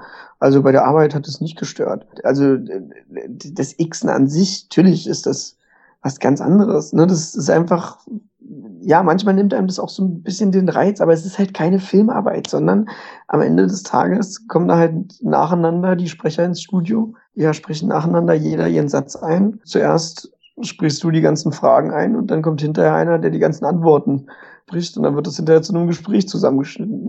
Das stimmt schon, das ist die Arbeit. Und das ist einfach auch effizient und produktiv so. Ja, damit sind wir auch schon am Ende des Interviews angekommen. Daniel, äh, wenn du Bock hast, laden wir dich gerne irgendwann mal wieder zu Nightcrow ein. Cool, freue ich mich, Jens. Vielen lieben Dank. Ich hab zu danken. War ein super Interview. Hat mir auch Spaß gemacht. Ich wünsche dir eine gute Nacht. ja, die werde ich haben. Mach's gut. Mach's gut, Jens. Bis dann. Danke. Tschüss.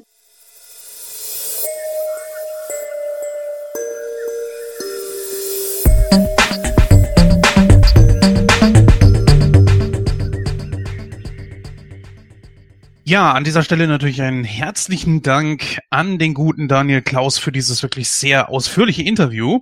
Ja, ist natürlich immer wieder schön, da irgendwelche Einblicke in diese Synchronisationen zu bekommen, auch wenn er dann beim zweiten Teil eben nicht mehr mit dabei war. Und ja, tatsächlich gab es einen zweiten Teil. Der wird für uns jetzt aber eher weniger eine Rolle spielen. Denn wir widmen uns jetzt dem ersten Teil, und zwar die drei Fragezeichen und das Geheimnis der Geisterinsel. Was natürlich, wenn ich mich jetzt nicht vertue, ähm, zumindest nicht die erste Hörspielfolge war. Das war ja der Superpapagei. Aber Florian, es war ja äh, von Robert Arthur das erste geschriebene Buch in den USA, richtig? Es war die 18. Hörspielfolge, um das, um das zu beantworten. Ah, okay, genau. Und es war soweit, ich weiß das gar nicht. Ich bin mit den amerikanischen Büchern nicht so konform. Also ich habe irgendwie Buch Nummer 11 oder ist das die deutsche Buchnummer dann? Ich, ich weiß es gar nicht. Ich habe damals noch keine drei Fragezeichen Bücher gelesen. Okay, das war 73, da habe ich noch überhaupt nicht gelesen. Ja, also so ungefähr muss das natürlich gewesen sein. Also das Ganze ist natürlich eine, ja, es, es stammt aus den USA. Ah, warte mal, hier, hier, warte mal, Ja. hier habe ich hab ich's mir aufgeschrieben. Erscheinung 1. 1. Januar 2000 1966, äh, Buch Nummer 6. Es war das Buch Nummer 6. Ah, guck mal an. Welches war das erste Buch? Hast du das, hast du da gerade einen, Oh, das weiß ich nicht. Ich sag ja, die Ami- die Ami-Bücher, da bin ich nicht konform drin. naja, so schlimm ist das hier jetzt auch nicht. Irgendeiner da draußen wird's wissen. Genau. Ja, auf jeden Fall äh, sind die Reihenfolgen der Bücher dann komplett anders gewesen und man hat sich hier für den ersten Film für das Geheimnis der Geisterinsel entschieden. Äh, der Film ist natürlich in weiten Teilen anders als die Hörspielfolge beziehungsweise das Buch.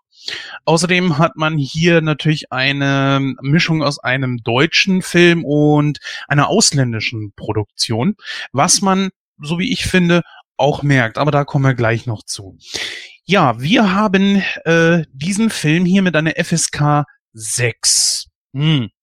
Das war schon das erste, was ich mich gefragt habe. FSK 6, ich meine, braucht es hier wirklich eine Altersbeschränkung? Was sagst du? Nee. Ich hatte, es war jetzt länger her, dass ich den Film mal wieder gesehen hatte. Und äh, ich habe ich hab mich auch dieses Mal wieder gefragt, warum, warum man da keine FSK 0 gemacht hat, weil was ist in dem Film Schlimmes als ein paar Skelette oder sowas? Okay, und dieser verkleidete, dieser verkleidete Affe da irgendwie, aber ansonsten weiß ich nicht, ob, ob man da so schreckhafte Kinder irgendwie bei der FSK sich vorgestellt hat.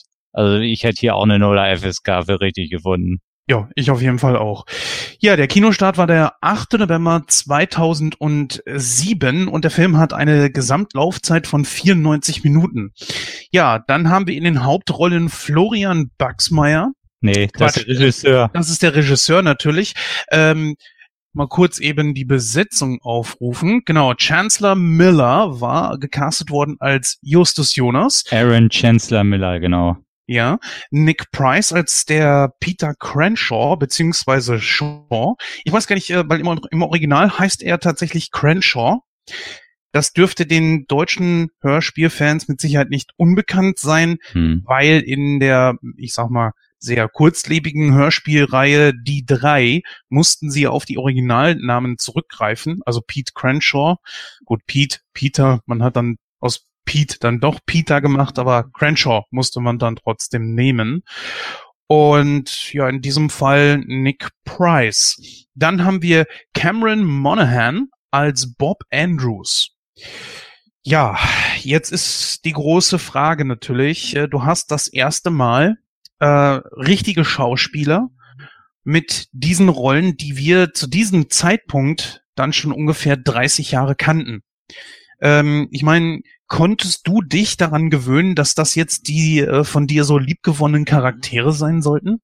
Ja, es ist natürlich immer so eine Sache. Das hat ja auch die Filme so ein bisschen, ist natürlich da, wenn du eine Vorlage hast und dann noch so eine, eigentlich die erfolgreichste äh, Hörspielserie der Welt ist es ja wirklich. Und äh, es hat natürlich schon damals vielen sauer aufgestoßen, weil ist ja nun mal Hörspiel, jeder hat sein Kopfkino anders und für jeden sehen die auch anders aus. Also insofern ist es da natürlich bei vielen nicht aufgegangen. Aber ich fand die Kinder eigentlich gar nicht schlecht besetzt und äh, es haben ja auch viele gesagt, die sind zu jung oder so, aber ich habe da mal recherchiert wirklich.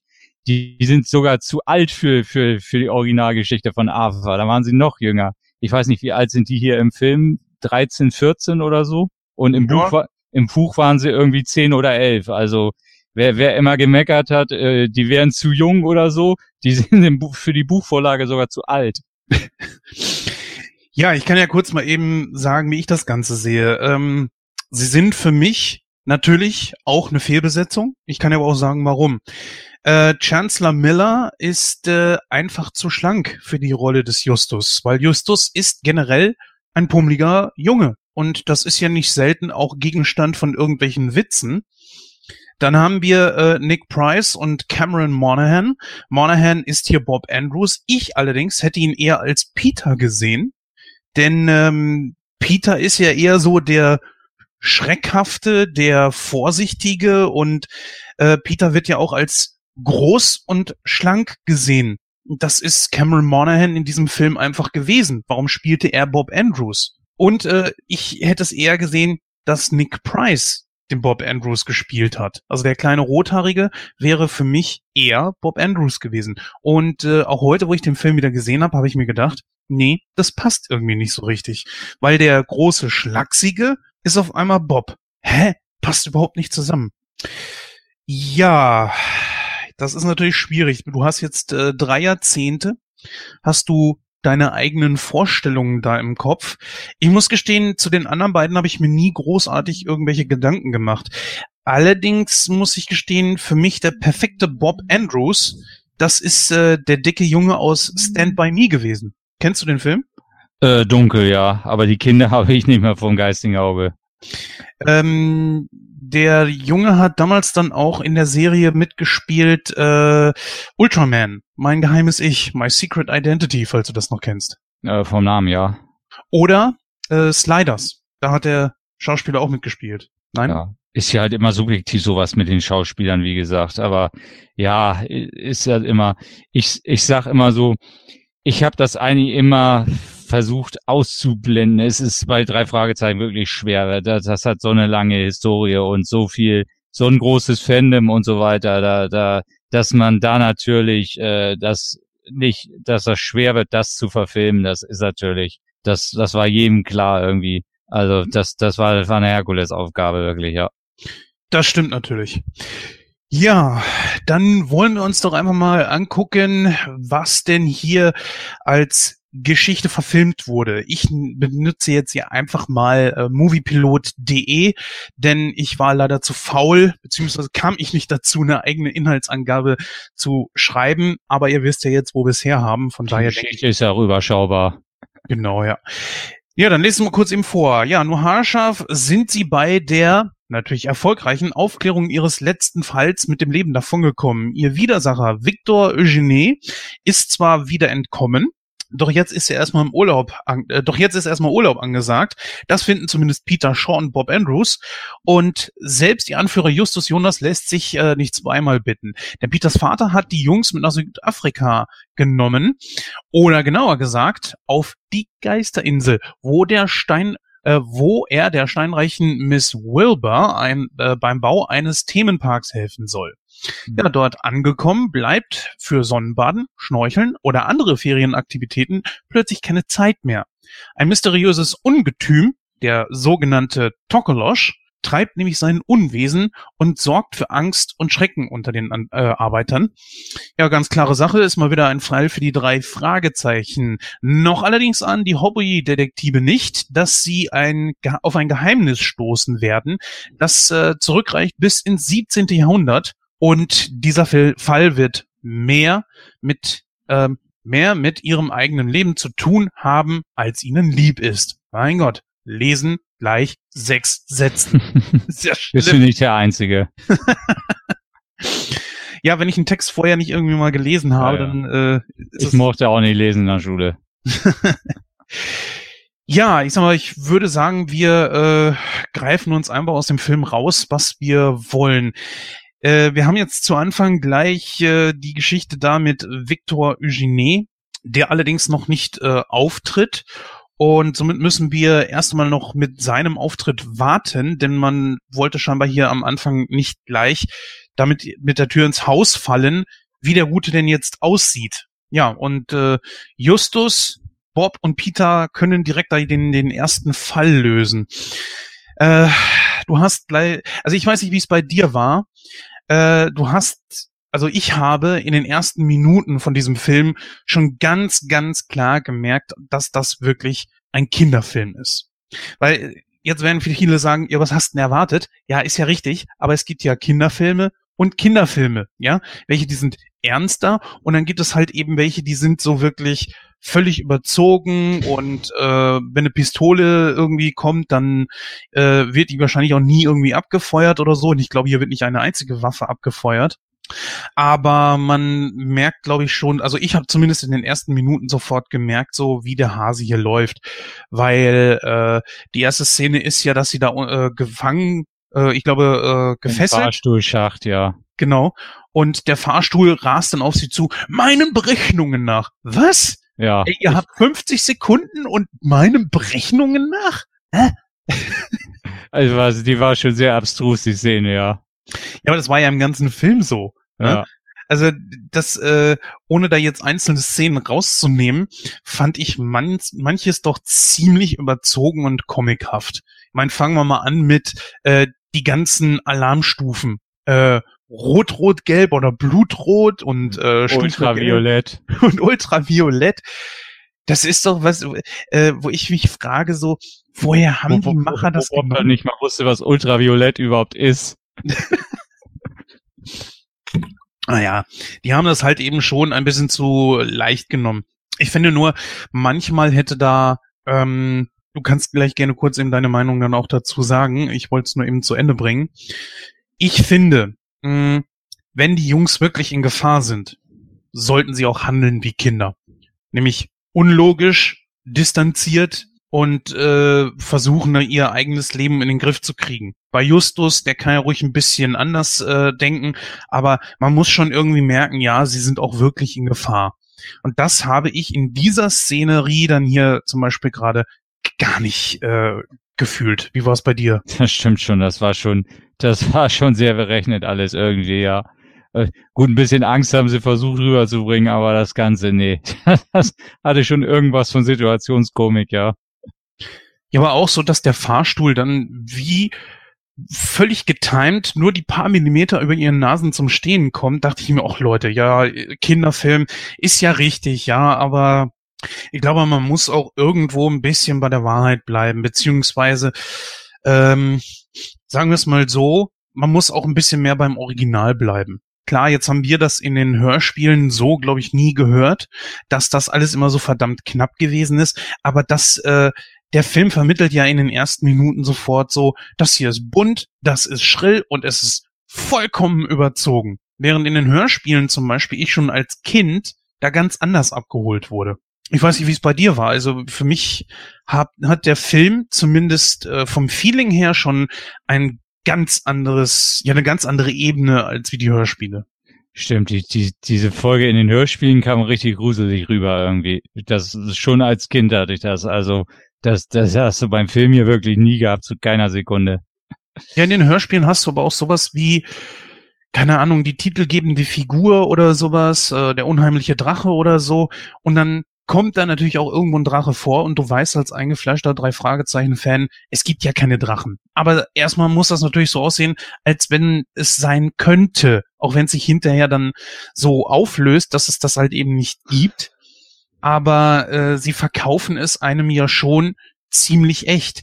Und die Protagonisten haben dementsprechend ja auch Angst. Diese Jungs da, die saßen da, in, also lagen da in, unten in diesem Fahrstuhl und hatten überhaupt gar keine Angst. Das ist das, was ich dem Film schon in den ersten Minuten ankreide. Naja, wollen wir mal weitergehen in der Szenerie? Ähm, ja, was mich auch so ein bisschen gestört hat, war, nachdem sie sich da befreien konnten, haben sie ja direkt diese Auktion gestört. Erinnerst du dich noch? Ja, genau. Ja. Und da war es halt eben so, äh, ja, 35.000. Und dann reagiert der Typ, dieser äh, Auktionator, ich finde, wirklich richtig, weil er nimmt es überhaupt nicht ernst. Da dachte ich mir, okay, der Anfang, der hat jetzt nicht so ganz funktioniert, aber jetzt werden sie auch wenigstens mal behandelt wie Kinder. Einverstanden. Aber Justus bietet ja weiter und sie nehmen es wirklich ernst. Beziehungsweise geht dann Bob, den ich ja immer für Peter halte, geht auf die Bühne und fuchtelt da mit irgendwelchen, irgendeinem Schwert rum, wo ich mir dachte, okay, äh, ja, okay, in Ordnung. Da wäre ich dann natürlich auch als Wache vorsichtig. Lassen wir so stehen. Aber als dann Justus mit dem Messer da reingehauen hat, hat der Auktionator ja, der direkt daneben stand, nicht mal versucht, ihn irgendwie aufzuhalten. Hallo? Was ist denn hier los? Außerdem, warum musste er das Gemälde denn dementsprechend so zerstören? Es hätte ja gereicht, wenn er drumrum geschnitten hätte und hätte das obere Bild dann einfach abgenommen, wäre doch auch ge äh, gegangen. Anbei er natürlich auch einen Beweis vernichtet hat, weil äh, das hier äh, eine Fälschung von Victor Eugenie gewesen ist. Ich weiß nicht, äh, für mich war das ziemlich unglaubwürdig. Stimmt schon, ja. Ja, auch dass da zigtausende Dollar und so weiter geboten wurden, weiß ich nicht. Mhm klar, ich will jetzt hier nicht äh, Szene für Szene auseinandernehmen und äh, den ganzen Film und so weiter, aber ich finde, es ist so die ersten Minuten. Ähm, ich meine mal ganz im Ernst, kam das überhaupt in einem Hörspiel vor? Die Geschichte hat mit dem Hörspiel überhaupt nichts zu tun, auch mit der Buchvorlage nicht. Es gab einen Vergnügungspark da, glaube ich, aber mhm. ich, ich weiß nicht, ob im Film überhaupt vorkommt, dass Peters äh, Vater äh, äh, Filmrequisiteur war oder spe spe für Spezialeffekte. Ich glaube, das kam im ganzen Film nicht einmal vor. Und das war eigentlich die Quintessenz der Geschichte, dass er mit denen auf diese Insel fährt, weil sie da einen Film drehen und er die Spezialeffekte machen soll. Und da war nix. Ich glaube, vom Freizeitpark war was in der Geschichte, aber es war nix vom Piratenschatz. Es und äh, und es war nix äh, und es war und diese und es war nix, dass da jemand einen Vergnügungspark baut. Genau. Also die Geschichte war völlig abs abstrus. Ja, die hat 0, nix mit der Vorlage zu tun.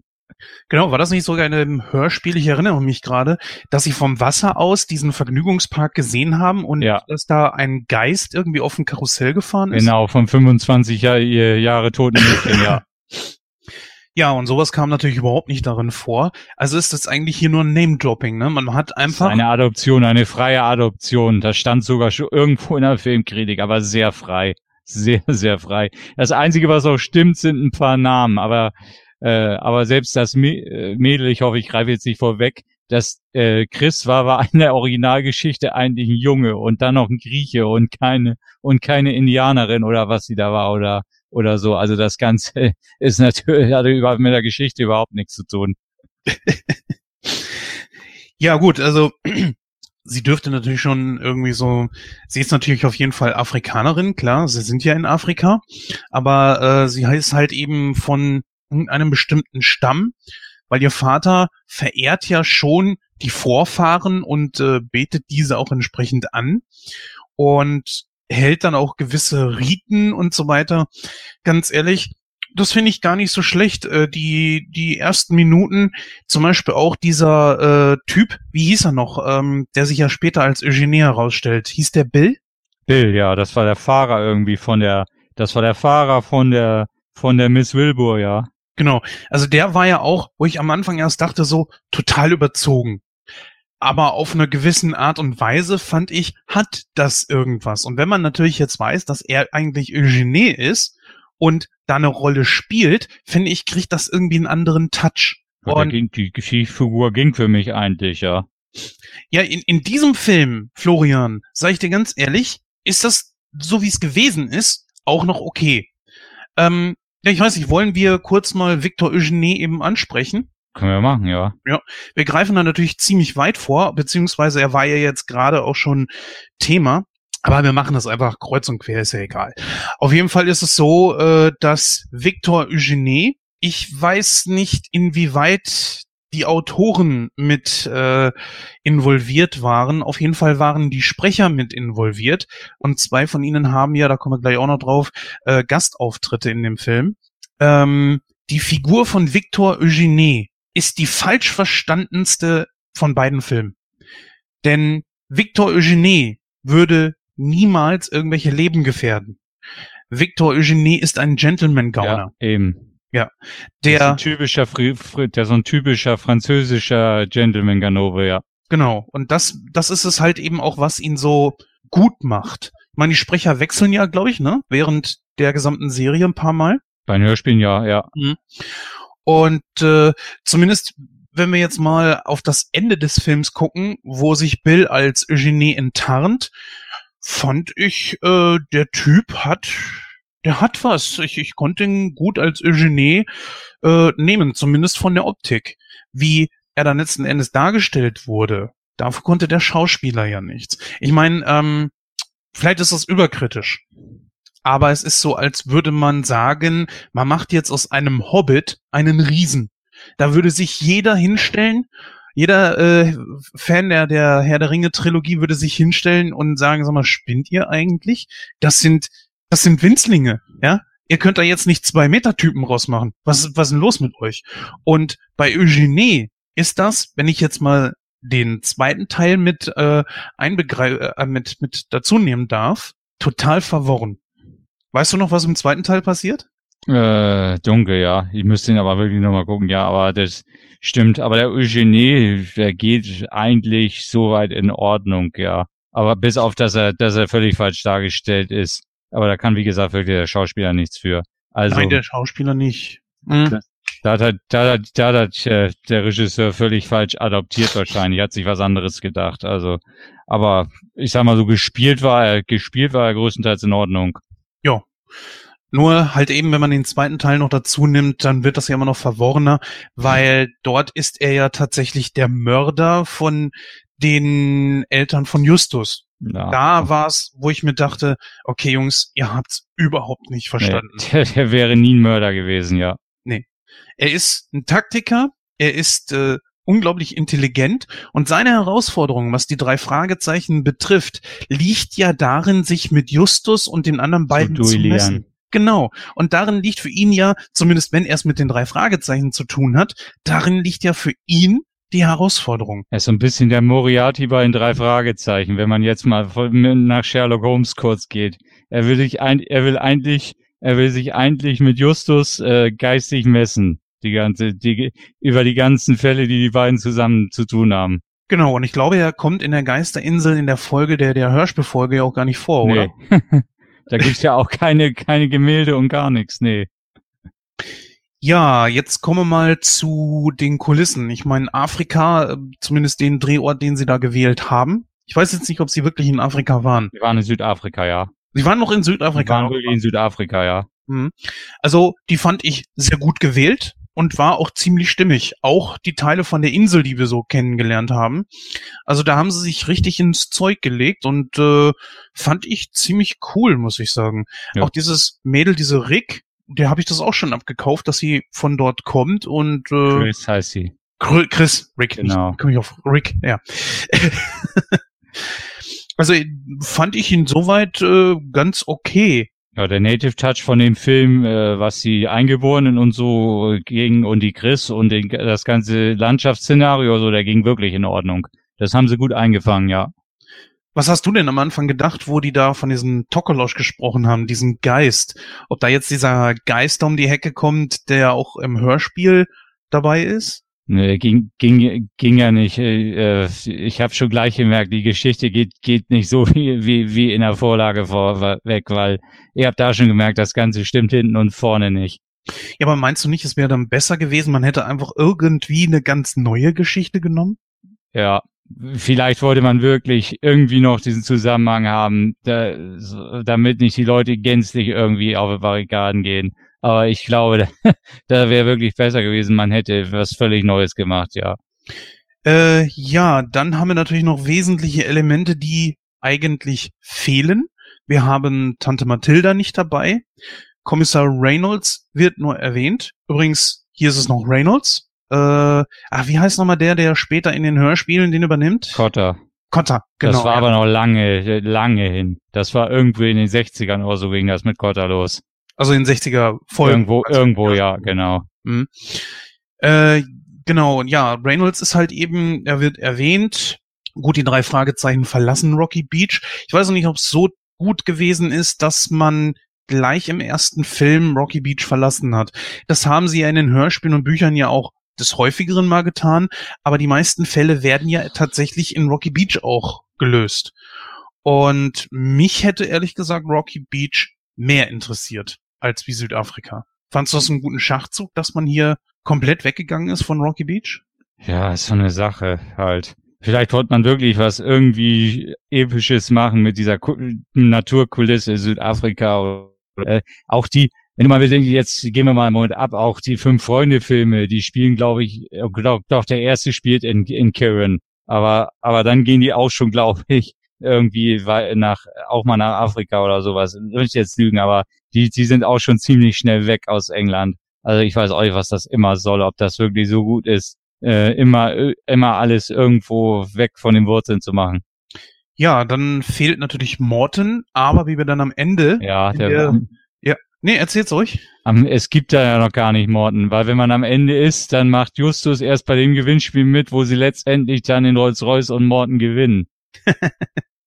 Was das fand ich dann aber wieder lustig, dass sie das dann wirklich eingebaut haben, dass man dann merkt, okay, jetzt, jetzt führen sie wenigstens dann Morten ein oder so. Das fand ich, fand ich dann schon lustig, dass sie das mit reingenommen haben. War nicht sogar im zweiten Teil der Originalsprecher von ja, Morten? Ja, ja, war Andreas von der Meden im Synchroncast, ja. Ist ja leider mittlerweile auch schon verstorben. Tja. Der Zahn der Zeit war ein unglaublich guter Sprecher. Ja, zu der Übrigens, Zeit, wo, die, wo wir hier aufnehmen, noch nicht. Doch, auch da war er schon ein guter Sprecher. Ja. Da, auch da war er schon. Also ist ja äh, zumindest, würde ich jetzt mal sagen, von die bekannteste Synchronstimme von David Hasselhoff. Er hatte ja zu Anfang mehrere, mhm. aber aber ich sag mal, glaube gut 30 Jahre war er die Stimme von ja, David Hasselhoff, ne? Der war, der war der Hoff, ja. Für jeden ja. war der der Hoff. Der Hoff. Ja. Und Don't stop the Hoff. Und nur einer konnte die Mauer zu Fall bringen. Genau. und, und, und, nach, und nach Freiheit suchen. Ja, das stimmt natürlich. Großer Hit gewesen. Gut, mal zurück zu den drei Fragezeichen. Wird natürlich auch eine Rezension, liebe Hörer, die jetzt nicht so wahnsinnig in die Tiefe geht und jetzt hier zwei Stunden äh, dauern wird. Ähm, da gab es natürlich noch eine andere Kulisse. Ein bisschen haben wir von äh, Rocky Beach gesehen. Nicht viel, aber ein bisschen. Zumindest den Schrottplatz. Zumindest im Teilen. Und da haben wir zum einen äh, den ersten Cameo-Auftritt, mhm. nämlich von äh, Andreas An Fröhlich als Kunde, ja. Andreas Fröhlich, genau. Ich war gerade am überlegen. Andreas Wawritschek war, äh, Jens, Jens. Wawritschek war ja nicht dabei. Nee, Andreas Fröhlich und Olli Rohrbeck waren es in dem Film, ja. Genau. Am Anfang halt äh, gehen sie ja durch diesen Geheimgang durch und dann steht irgend so ein Typ da, das ist dann Andreas Fröhlich, der gerade irgendwie was kaufen möchte und wird bedient.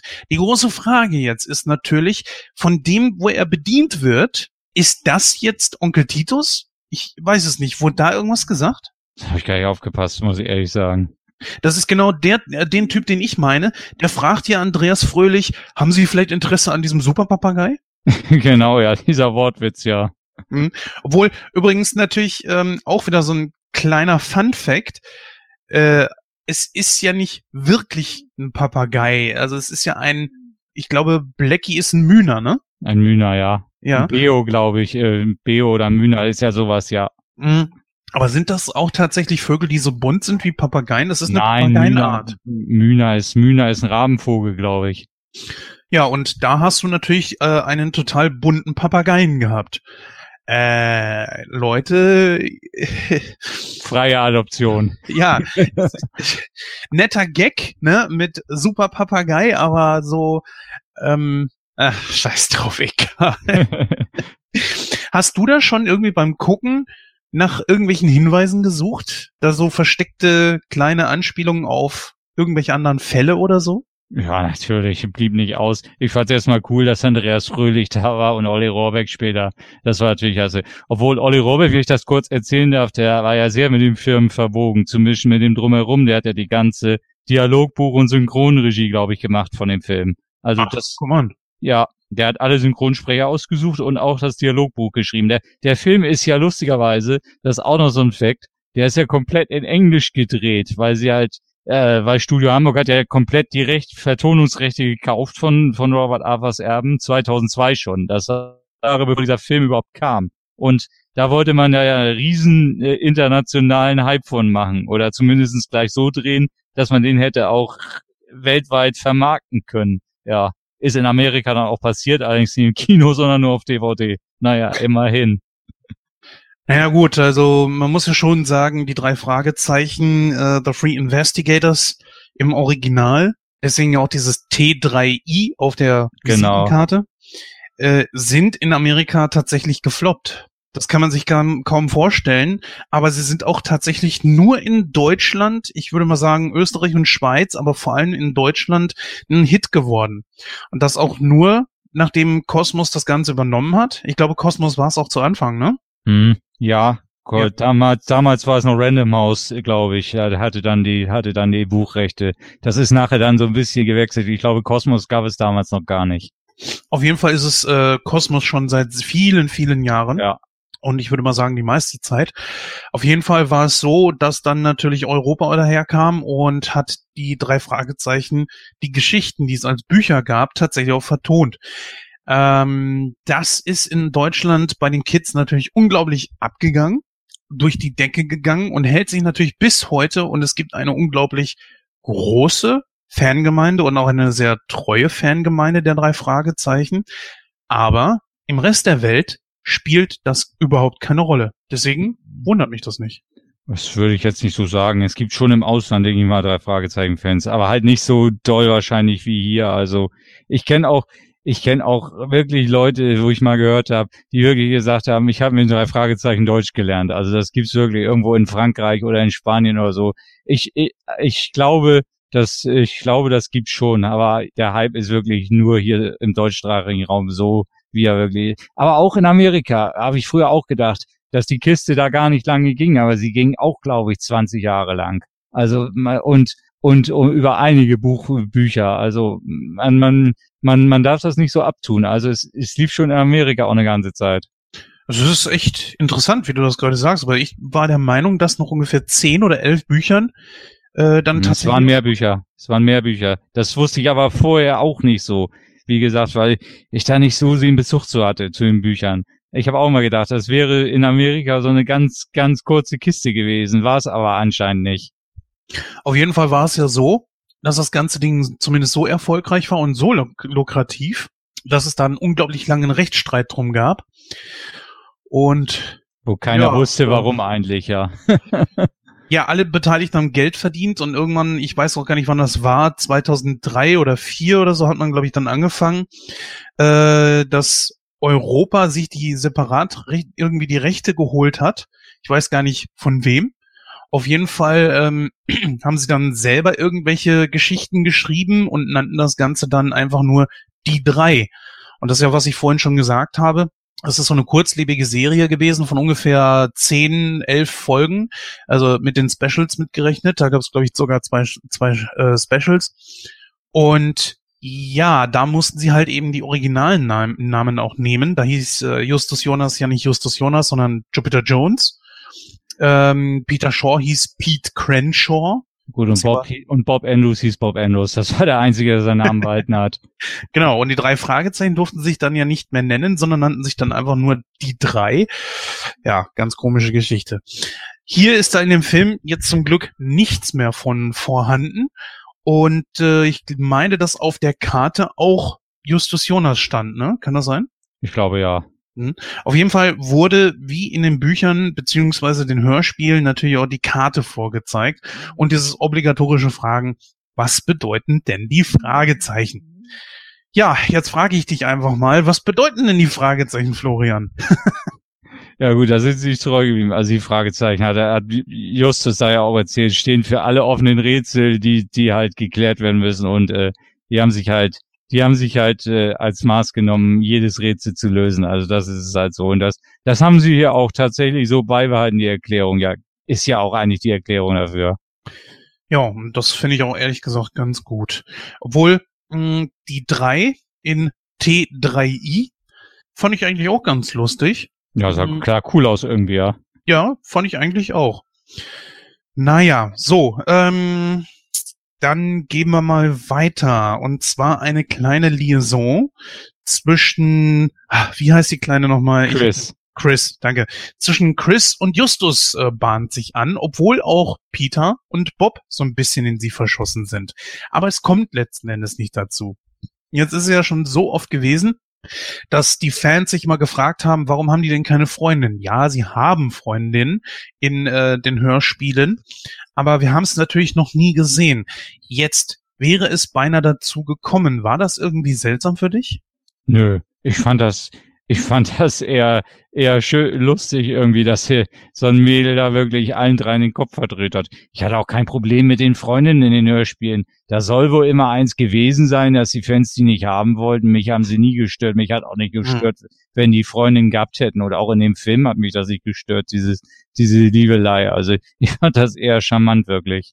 Ja, muss ich auch sagen. Also ich fand das eine ganz gute Sache. Ich glaube, eine hieß Kelly, die Liz, Liz hieß, Liz hieß eine, ich, ich war, ich, ich, und dann, und die dritte vergesse ich immer. Ich vergesse auch immer, wer, wer wessen Freundin jetzt ist. Ich glaube, Liz ist, die? Ja. was? Ich glaube, Liz ist die Freundin von Peter, glaube ich. Ich, ich will, will jetzt nicht um Kopf und Kragen reden. Die kommen ja auch schon lange nicht mehr vor. Obwohl ich sagen muss, In den Büchern glaube- immer noch, ja.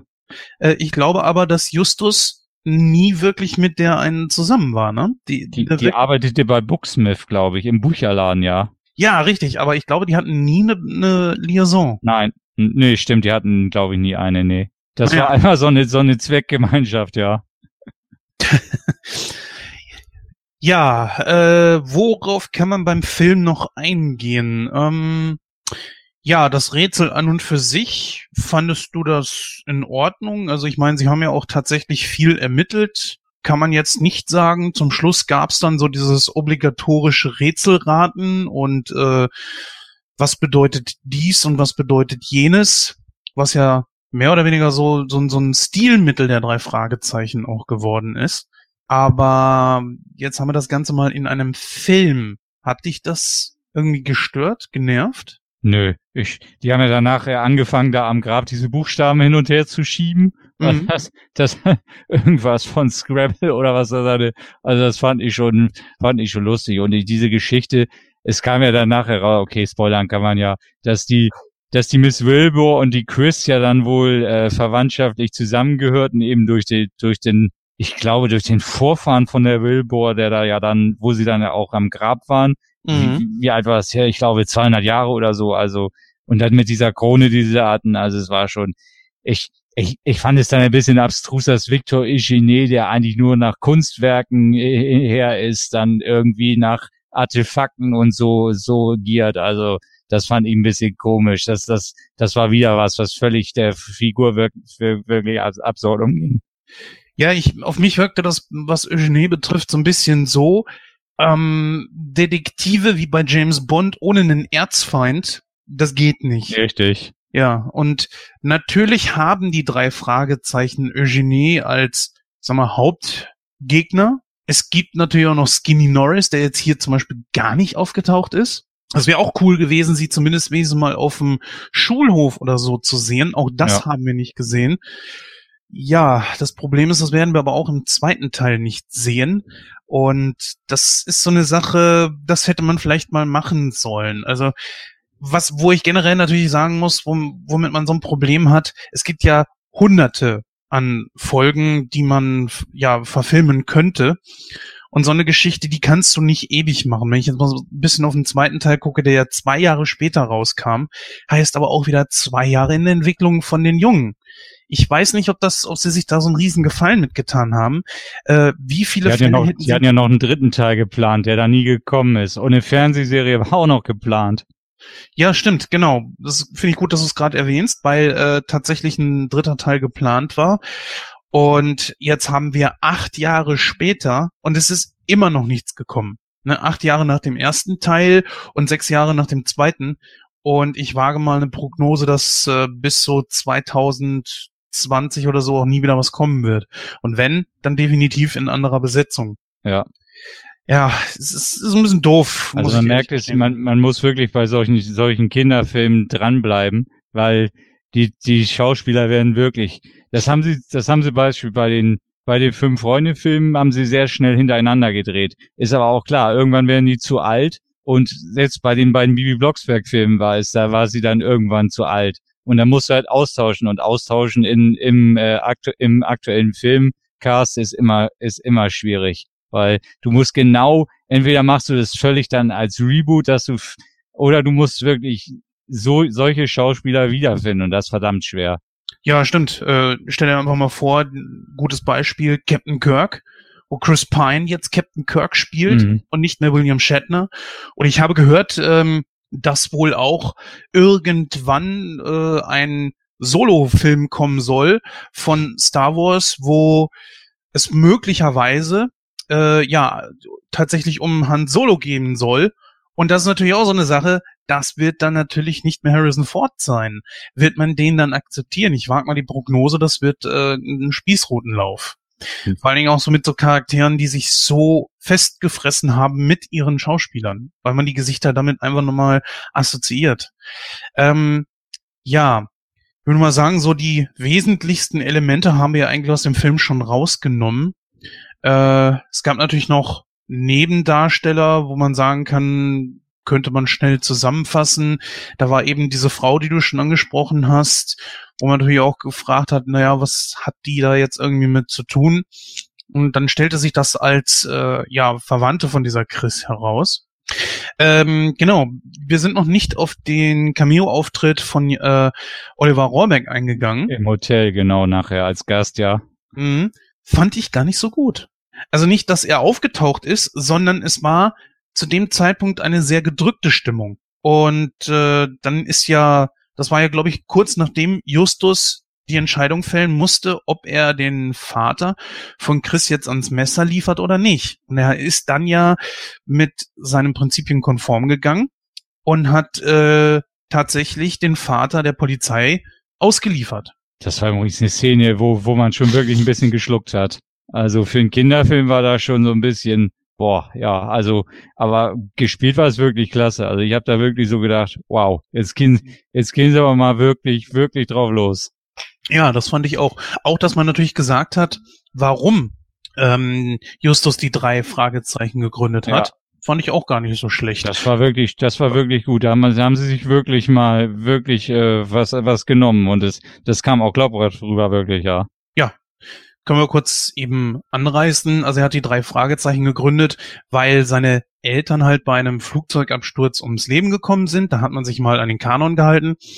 Und da hieß es dann irgendwie Ursache unbekannt. Und er genau. sagt, er hasst diese Worte und er möchte eigentlich, dass kein Rätsel ungelöst ja. bleibt. Ähm, aber ich wollte jetzt nicht zu sehr von der Spur abkommen, denn ich habe ja den äh, Cameo-Auftritt von Oliver Rohrbeck ansprechen wollen. Und ja, es war halt einfach diese gedrückte Stimmung. Und dann dachte ich mir, das passt jetzt gerade irgendwie nicht so. Weil du, du willst ja, wenn du Oliver Rohrbeck siehst, weißt du als Fan ja, ne, wer das ist. Und äh, dann willst du natürlich auch so eine Art warmes Gefühl haben. Das so hat sich in der Szene irgendwie ein bisschen verloren. Ja, und genau das fand ich auch. Und es war viel zu kurz. Ja. Also da hätte man irgendwie was machen können, dass die auch ein bisschen stärker eingebunden waren. Und mir hat einfach der Auftritt von Jens Wawritschek gefehlt. Ich meine, er ist zwar, ich sag mal, etwas scheuer, aber trotzdem tritt er ja auch vor die Kamera, war ja auch zum Beispiel, glaube ich, mal im Tatort und sowas dabei. Auch ja, der hat, schon ein paar, der hat schon ein paar, paar Film-TV-Auftritte äh, gehabt, ja. Ja, deswegen habe ich nicht so ganz verstanden, warum nur äh, Oliver Rohrbeck und Andreas Fröhlich. Also daher Jens Maricek wäre natürlich auch Pflicht gewesen. Ja, weiß man nicht, kann man jetzt nur mutmaßen. Vielleicht wollte er wirklich nicht. Ja, kann ja sein. Ich meine, davon bricht der Film jetzt natürlich auch nicht weg. Mhm. Da hat der Film ganz andere Probleme als äh, wie, dass Jens Warocek da keinen Cameo-Auftritt drin hatte. Ich wollte noch mal sagen, der Synchroncast ging eigentlich auch äh, über den ganzen Film weitestgehend in Ordnung. Also man hatte man hatte Thilo Schmitz als als ähm, als Native da, also als Vater von der Chris. Der kann natürlich gut, der wird natürlich oft auf auf äh, dunkelhäutige Leute äh, Schauspieler eingesetzt. Dann hatte man Bodo Wolf für, für Eugenie und Bill, der, der geht auch einige in Ordnung immer. Und Karin Buchholz war die, war die Miss Wilbur. Also ich find, fand eigentlich, und Peter Flechner war auch noch drin. Also der Synchroncast, den, den Olli Rohrbeck da ausgesucht hat, der ging eigentlich über den ganzen Film schwer in Ordnung. Ja, fand ich auch. Also kann man nicht sagen. Generell ist die deutsche Synchro natürlich unglaublich stark. Und hier zeigt sie natürlich auch mal wieder, äh, wie es gehen kann. Ja. Jetzt haben natürlich auch einige Leute gesagt, so, naja, warum machen es nicht äh, Rohrbeck, Wawritschek und Fröhlich selber? Geht ja gar nicht. Ja, ich glaube, da haben so manche dann nicht so richtig verstanden, dass das nicht so ganz äh, möglich gewesen wäre. Vielleicht, wenn die Jungs in, ähm, ich sag mal, späteren Teilen, wenn sie denn gekommen wären, dann so, keine Ahnung, 18 oder so gewesen wären, wenn die Jungs sich ansprengen, also Wawritschek, Fröhlich und und äh, Rohrbeck können sie schon recht jung klingen. Ich glaube, Rohrbeck versucht das ja auch ziemlich noch. Aber so. Die müssen ja heute auch gar nicht mehr jung klingen. Die, die klingen ja eigentlich schon, schon jahrzehntelang für ihre Rollen zu alt. Das ist ja ein Phänomen, was, was, was halt, was halt wirklich ein Fanphänomen ist. Äh, äh, man weiß ja auch irgendwann nicht mal, wenn es irgendwann mal, mal zu Ende ist mit den dreien, was dann passiert. Also man hat ja schon viele Sprecher austauschen müssen. Ich glaube, dass auch sogar der, ich weiß gar nicht, der Mann von der Körting ist ja der äh, Onkel Titus. Ja. Wer weiß, wie lange der Mann das noch machen wird. Ich Stimmt. hoffe. Auch nicht mehr der Jüngste, ja. Ja. Da ist natürlich auch so die große Frage, mh, hm, ja, wen nimmst du dann? Weil der hat auch eine ziemlich eindringliche Stimme gehabt, ja. aber den hat man ja auch äh, ja, den hast du so im Kopf drin, aber trotzdem kann man ja auch ihn ersetzen. Das ist ja das Problem, du musst es ja irgendwann. Irgendwann muss es ja. Es geht, kommt ja, geht ja irgendwann nicht anders. Ähm, Insofern kann man sich auch nicht immer an, an diesen drei Stimmen festhalten, weil das bringt nichts. Irgendwann ist es Schluss und ich denke nicht, dass das Ganze dann eingestampft wird. Das ist mit die, die erfolgreichste Europaserie und die erfolgreichste Serie der Welt. Das wird nicht einfach eingestellt. Das hat man ja machen müssen bei TKKG, ne? Da ist doch auch äh, eine der Sprecherinnen gestorben. Ja. Ja, dann geht's nicht und, anders. Richtig. Und das ist halt nie anders. Ja, Und das ist dann natürlich so, wenn du jemanden findest, der ähnlich klingt und die Stimme von der Originalsprecherin klang ja sehr hell, sehr jung, wie bei Frauen halt eben das meistens so ist. Und die neue, ich muss gestehen, ich habe den Unterschied nicht gemerkt. Ähm, allerdings bei diesen Stimmen hier, weil gerade Andreas Fröhlich und Oliver Rohrbeck, die ja auch große Hollywood-Stars ihren ihre Stimmen leihen, ist halt, glaube ich, bei Andreas Fröhlich, äh, John Cusack zum Beispiel. Edward Norton. Edward Norton, ja, natürlich, auf jeden Fall. Oliver Rohrbeck ist es Ben Stiller zum Beispiel. Das ist dann ein bisschen schwieriger. Bei Jens Wawritschek, der, ähm, den kannst du auch nicht ersetzen. Aber zumindest ist er nicht so der breiten Masse bekannt, weil synchron ist nicht ganz so seine Stärke, glaube ich. Also zumindest nicht sein, sein Hauptfeld. Wenn mich jetzt jemand fragen würde, ja, wen hat er denn synchronisiert, würde ich sagen, Spence aus King of Queens. Was ein grandioser Hörbuchleser. Also er hat viel Hörbuch gelesen und wirklich gut Hörbuch gelesen. Die ganzen Hitchcock-Sachen und das Wunder war wirklich klasse. Ja, aber auch wie gesagt, auch eine Stimme, die vergisst du nicht so schnell. Man glaubt auch nicht, dass er Musiker ist, dass er, dass er wirklich singen kann und das kann er auch. Das hat er wirklich mal live teilweise gemacht auf irgendwelchen Release-Partys und da hat man gedacht, wow, Hut ab, hätte man so nicht gedacht. Ja, man denkt, glaube ich mal, zurück an Worte, nur Worte mit Genau. Andreas Fröhlich zusammen.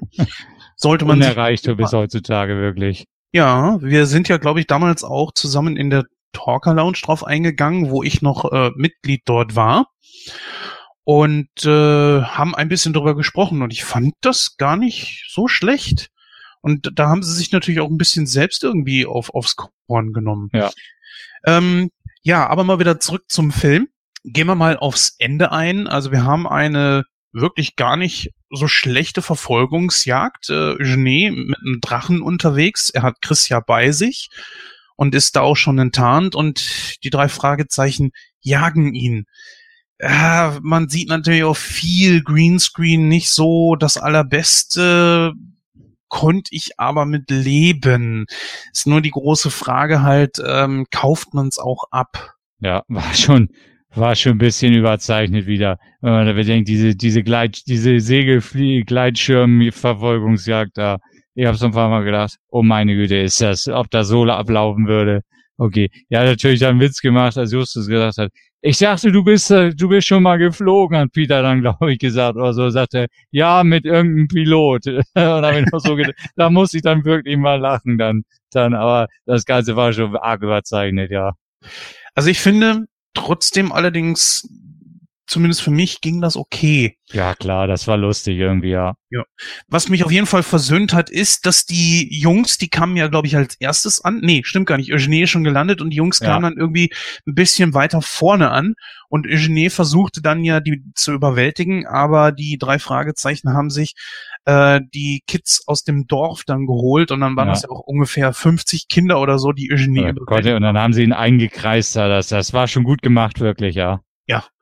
Und das war, ne- da, da habe ich mich definitiv mit versöhnt. Weil ich dachte mir, also, naja, die, die Jungs sind jetzt nicht wirklich alt, also so alt und auch nicht so kräftig, dass ich den abkaufen würde, dass sie auch zu dritt den guten äh, Genet dann überwältigen. Da fand, ich, aber da fand ich, da fand ich das dann gut. Da hat man dann gesehen, okay, die sind im fremden Land, trotzdem halten alle Kinder irgendwie zusammen. ja, und das war eine gute Sache. Was ja auch das Dorf von Chris war. Das muss man ja auch das sagen. war eine Art Township, ja, so eine Armviertel halt, ja. Genau.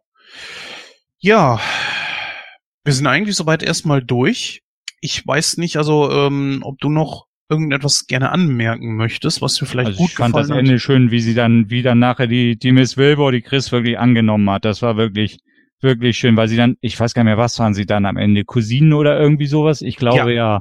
Also, Genau. das, das war dann sehr herzlich, wirklich. Da fand ich dann, das war, das war gut gemacht und auch gut gespielt. Also das fand ich dann schon. Nachher waren sie dann am Ende in der Zentrale dann wieder und haben dann halt den Fall ja dann zu den Akten gelegt, symbolisch. Und da, da war es dann halt los. Die haben ja auch schon gesagt dann, mit dem, dass das Gewinnspiel dann drin vorkam.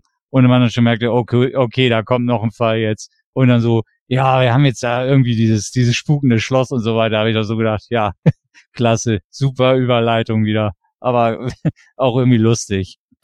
Da war ja natürlich schon der zweite Teil angeteased, der schon definitiv geplant war.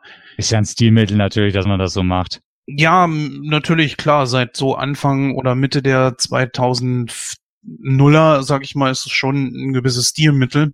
Äh, das MCU macht es ja ständig. Äh, ich muss nur gestehen, Florian, das Geisterschloss und auch äh, die, die Geisterinsel gehören nicht zu meinen Lieblingsfolgen. Und ich hatte schon gehofft, dass irgendwie sowas kommt wie der Karpatenhund oder so, was für sie natürlich auch definitiv günstiger gekommen wäre, weil der Karpatenhund ist natürlich so eine Folge, zumindest im Hörspiel, da dreht sich ja fast alles nur äh, um so einen Hinterhof und so eine Kulisse, ja, ich sag mal so ähnlich wie bei das Fenster zum Hof. Ja. Du, die beobachten ja meiste Zeit alles aus dieser Wohnung heraus und das wäre für sie, glaube ich, günstiger gekommen. Sie hätten nur eine entsprechende Kulisse suchen müssen. Hm. Das wäre mit weniger Schauplätzen weggekommen, ja. Ja, und das, ich finde sogar der, der Karpatenhund ist einer meiner Lieblingsfolgen, sogar die Lieblingsfolge von mir. Schade. Und so wie es aussieht, nach jetzt äh, sechs Jahren, die vergangen sind, wird wahrscheinlich auch kein Film mehr kommen. Und weil die Jungs auch natürlich mittlerweile viel zu alt sind. Es sei denn, sie machen irgendwie was neu, wer weiß. Man soll ja nie, nie sagen. Aber man bedenke, der Film hat über 800.000 Zuschauer gekriegt in, äh, damals. Also ist auch nicht ganz ohne gewesen. Ja, und beim zweiten war auch ein ziemlich berühmter Soundtrack mit dabei. Hm. Ähm, ich, warte mal, wer war denn das damals? Hier das war Bo, hier, ne? Das Bo, hier war Sascha, glaube ich. Der, der war im Abspann zu hören. Ja, obwohl man sagen muss, dass im zweiten Teil das schon cool war. Weil ja, das war, das war natürlich cool, da dieses, ich mache meinen eigenen Film oder wie das, das war natürlich, das war natürlich cool gemacht, wirklich, ja. Mhm. Stimmt, der zweite Soundtrack kam wesentlich, wesentlich besser rüber. Und äh, da hat das, da hat der, da hat Bo ja noch raushängen lassen, dass er auch drei Fragezeichen Fan ist. Und das ist er ja, glaube ich, wirklich. Ja, macht ihn natürlich umso sympathischer. Ja, genau, so als harten Rapper so ein bisschen dann drei Fragezeichen-Fan. Das war schon lustig, wirklich. Und vor allen Dingen natürlich mit dem, ja, und vor allen Dingen natürlich auch so basierend auf dem Original-Intro, ne? Genau, das durfte er nehmen, richtig. Ja, ähm, ja, ich würde jetzt einfach mal sagen, ich gehe mal zu meinem Fazit über. Ich würde dir allerdings den Vortritt lassen. Und äh, ja, deine Pros und Kontras bei diesem Film mit anschließender prozentualer Bewertung. Warst ja schon mal bei Nightcrow. Wer das gerne hören möchte, das war, glaube ich, Folge 13, ne? unser Pan-Special. Und äh, ja, kann dann da gerne mal reinhören. Aber deswegen äh, solltest du das auch, glaube ich, noch kennen. Ja. Ja, Florian, walte deines Amtes. Okay, wir haben den Film so ziemlich auseinandergenommen. Es ist natürlich schwer, den ordentlich zu beurteilen. Man muss einige Abstriche machen, wenn man drei Fragezeichen-Fan ist. Man muss ihn eigentlich komplett aus der, aus der, von den Hörspielen abkapseln, was ich, was ich auch mache bei allen Hörspielverfilmungen, weil es kommt meistens immer irgendwie nicht hin. Es ist schwer, sowas zu adoptieren. Ich, äh, klar, es ist vieles, was nicht stimmt. Die ganze Geschichte, wie gesagt, stimmt hinten und vorne nicht. Die, die Schauspieler stimmen teilweise nicht. Ich finde aber trotzdem, rausgekommen ist ein richtig guter Kinderfilm und das ist eigentlich die Hauptsache, dass, dass es für die Zielgruppe passt, die da vielleicht nicht so mit aufgewachsen ist wie wir, wenn die Eltern sie nicht darauf hingetrimmt haben, wirklich hier, dass die auch drei Fragezeichen gehört haben. Ich fand, für das, was es sein sollte, ging es in Ordnung und man muss das, denke ich, auch nicht so eng sehen. Man, für die Zielgruppe war es wirklich in Ordnung. Es war rasant, es war spritzig, es waren 94 Minuten gutes äh, Kinderkino und ja, mit Prozentzahl, die, die Schauspieler gingen größtenteils in Ordnung, die Synchro ging in Ordnung. Also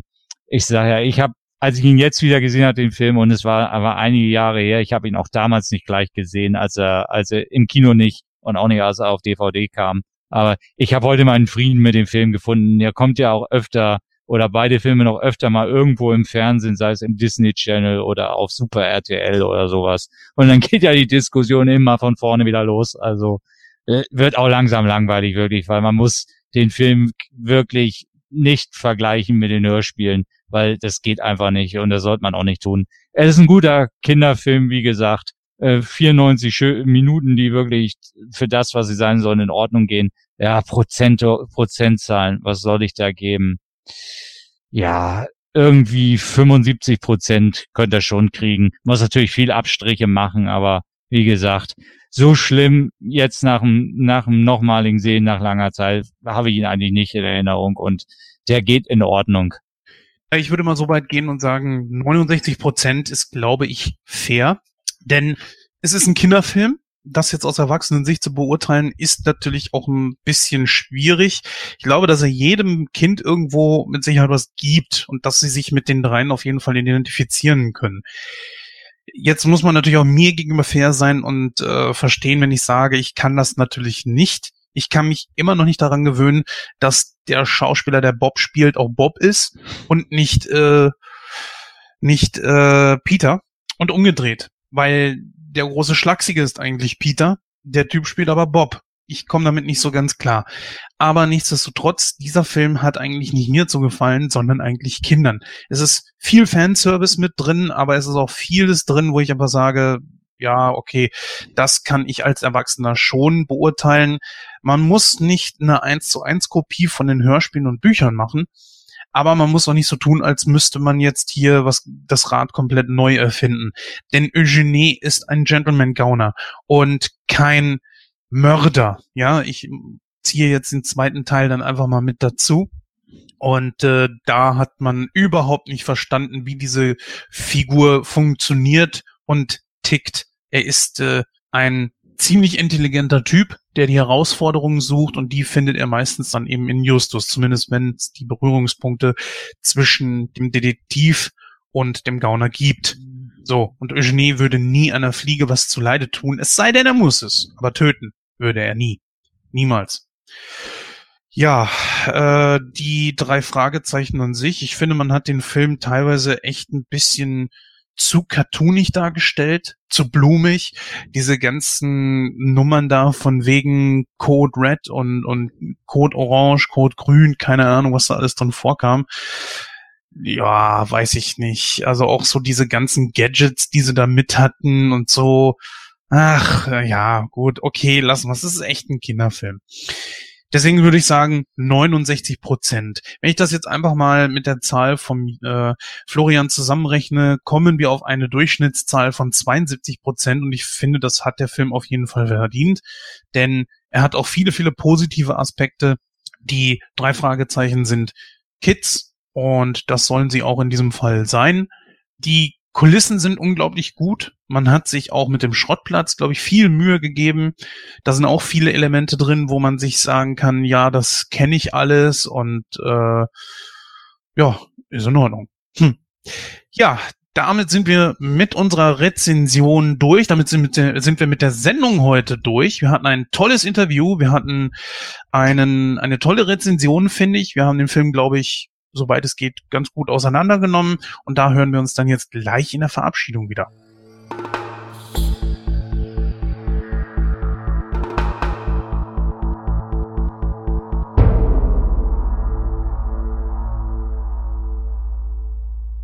So, liebe Hörer, ja, da sind wir jetzt auch schon bei der Verabschiedung und sind durch mit der heutigen Folge.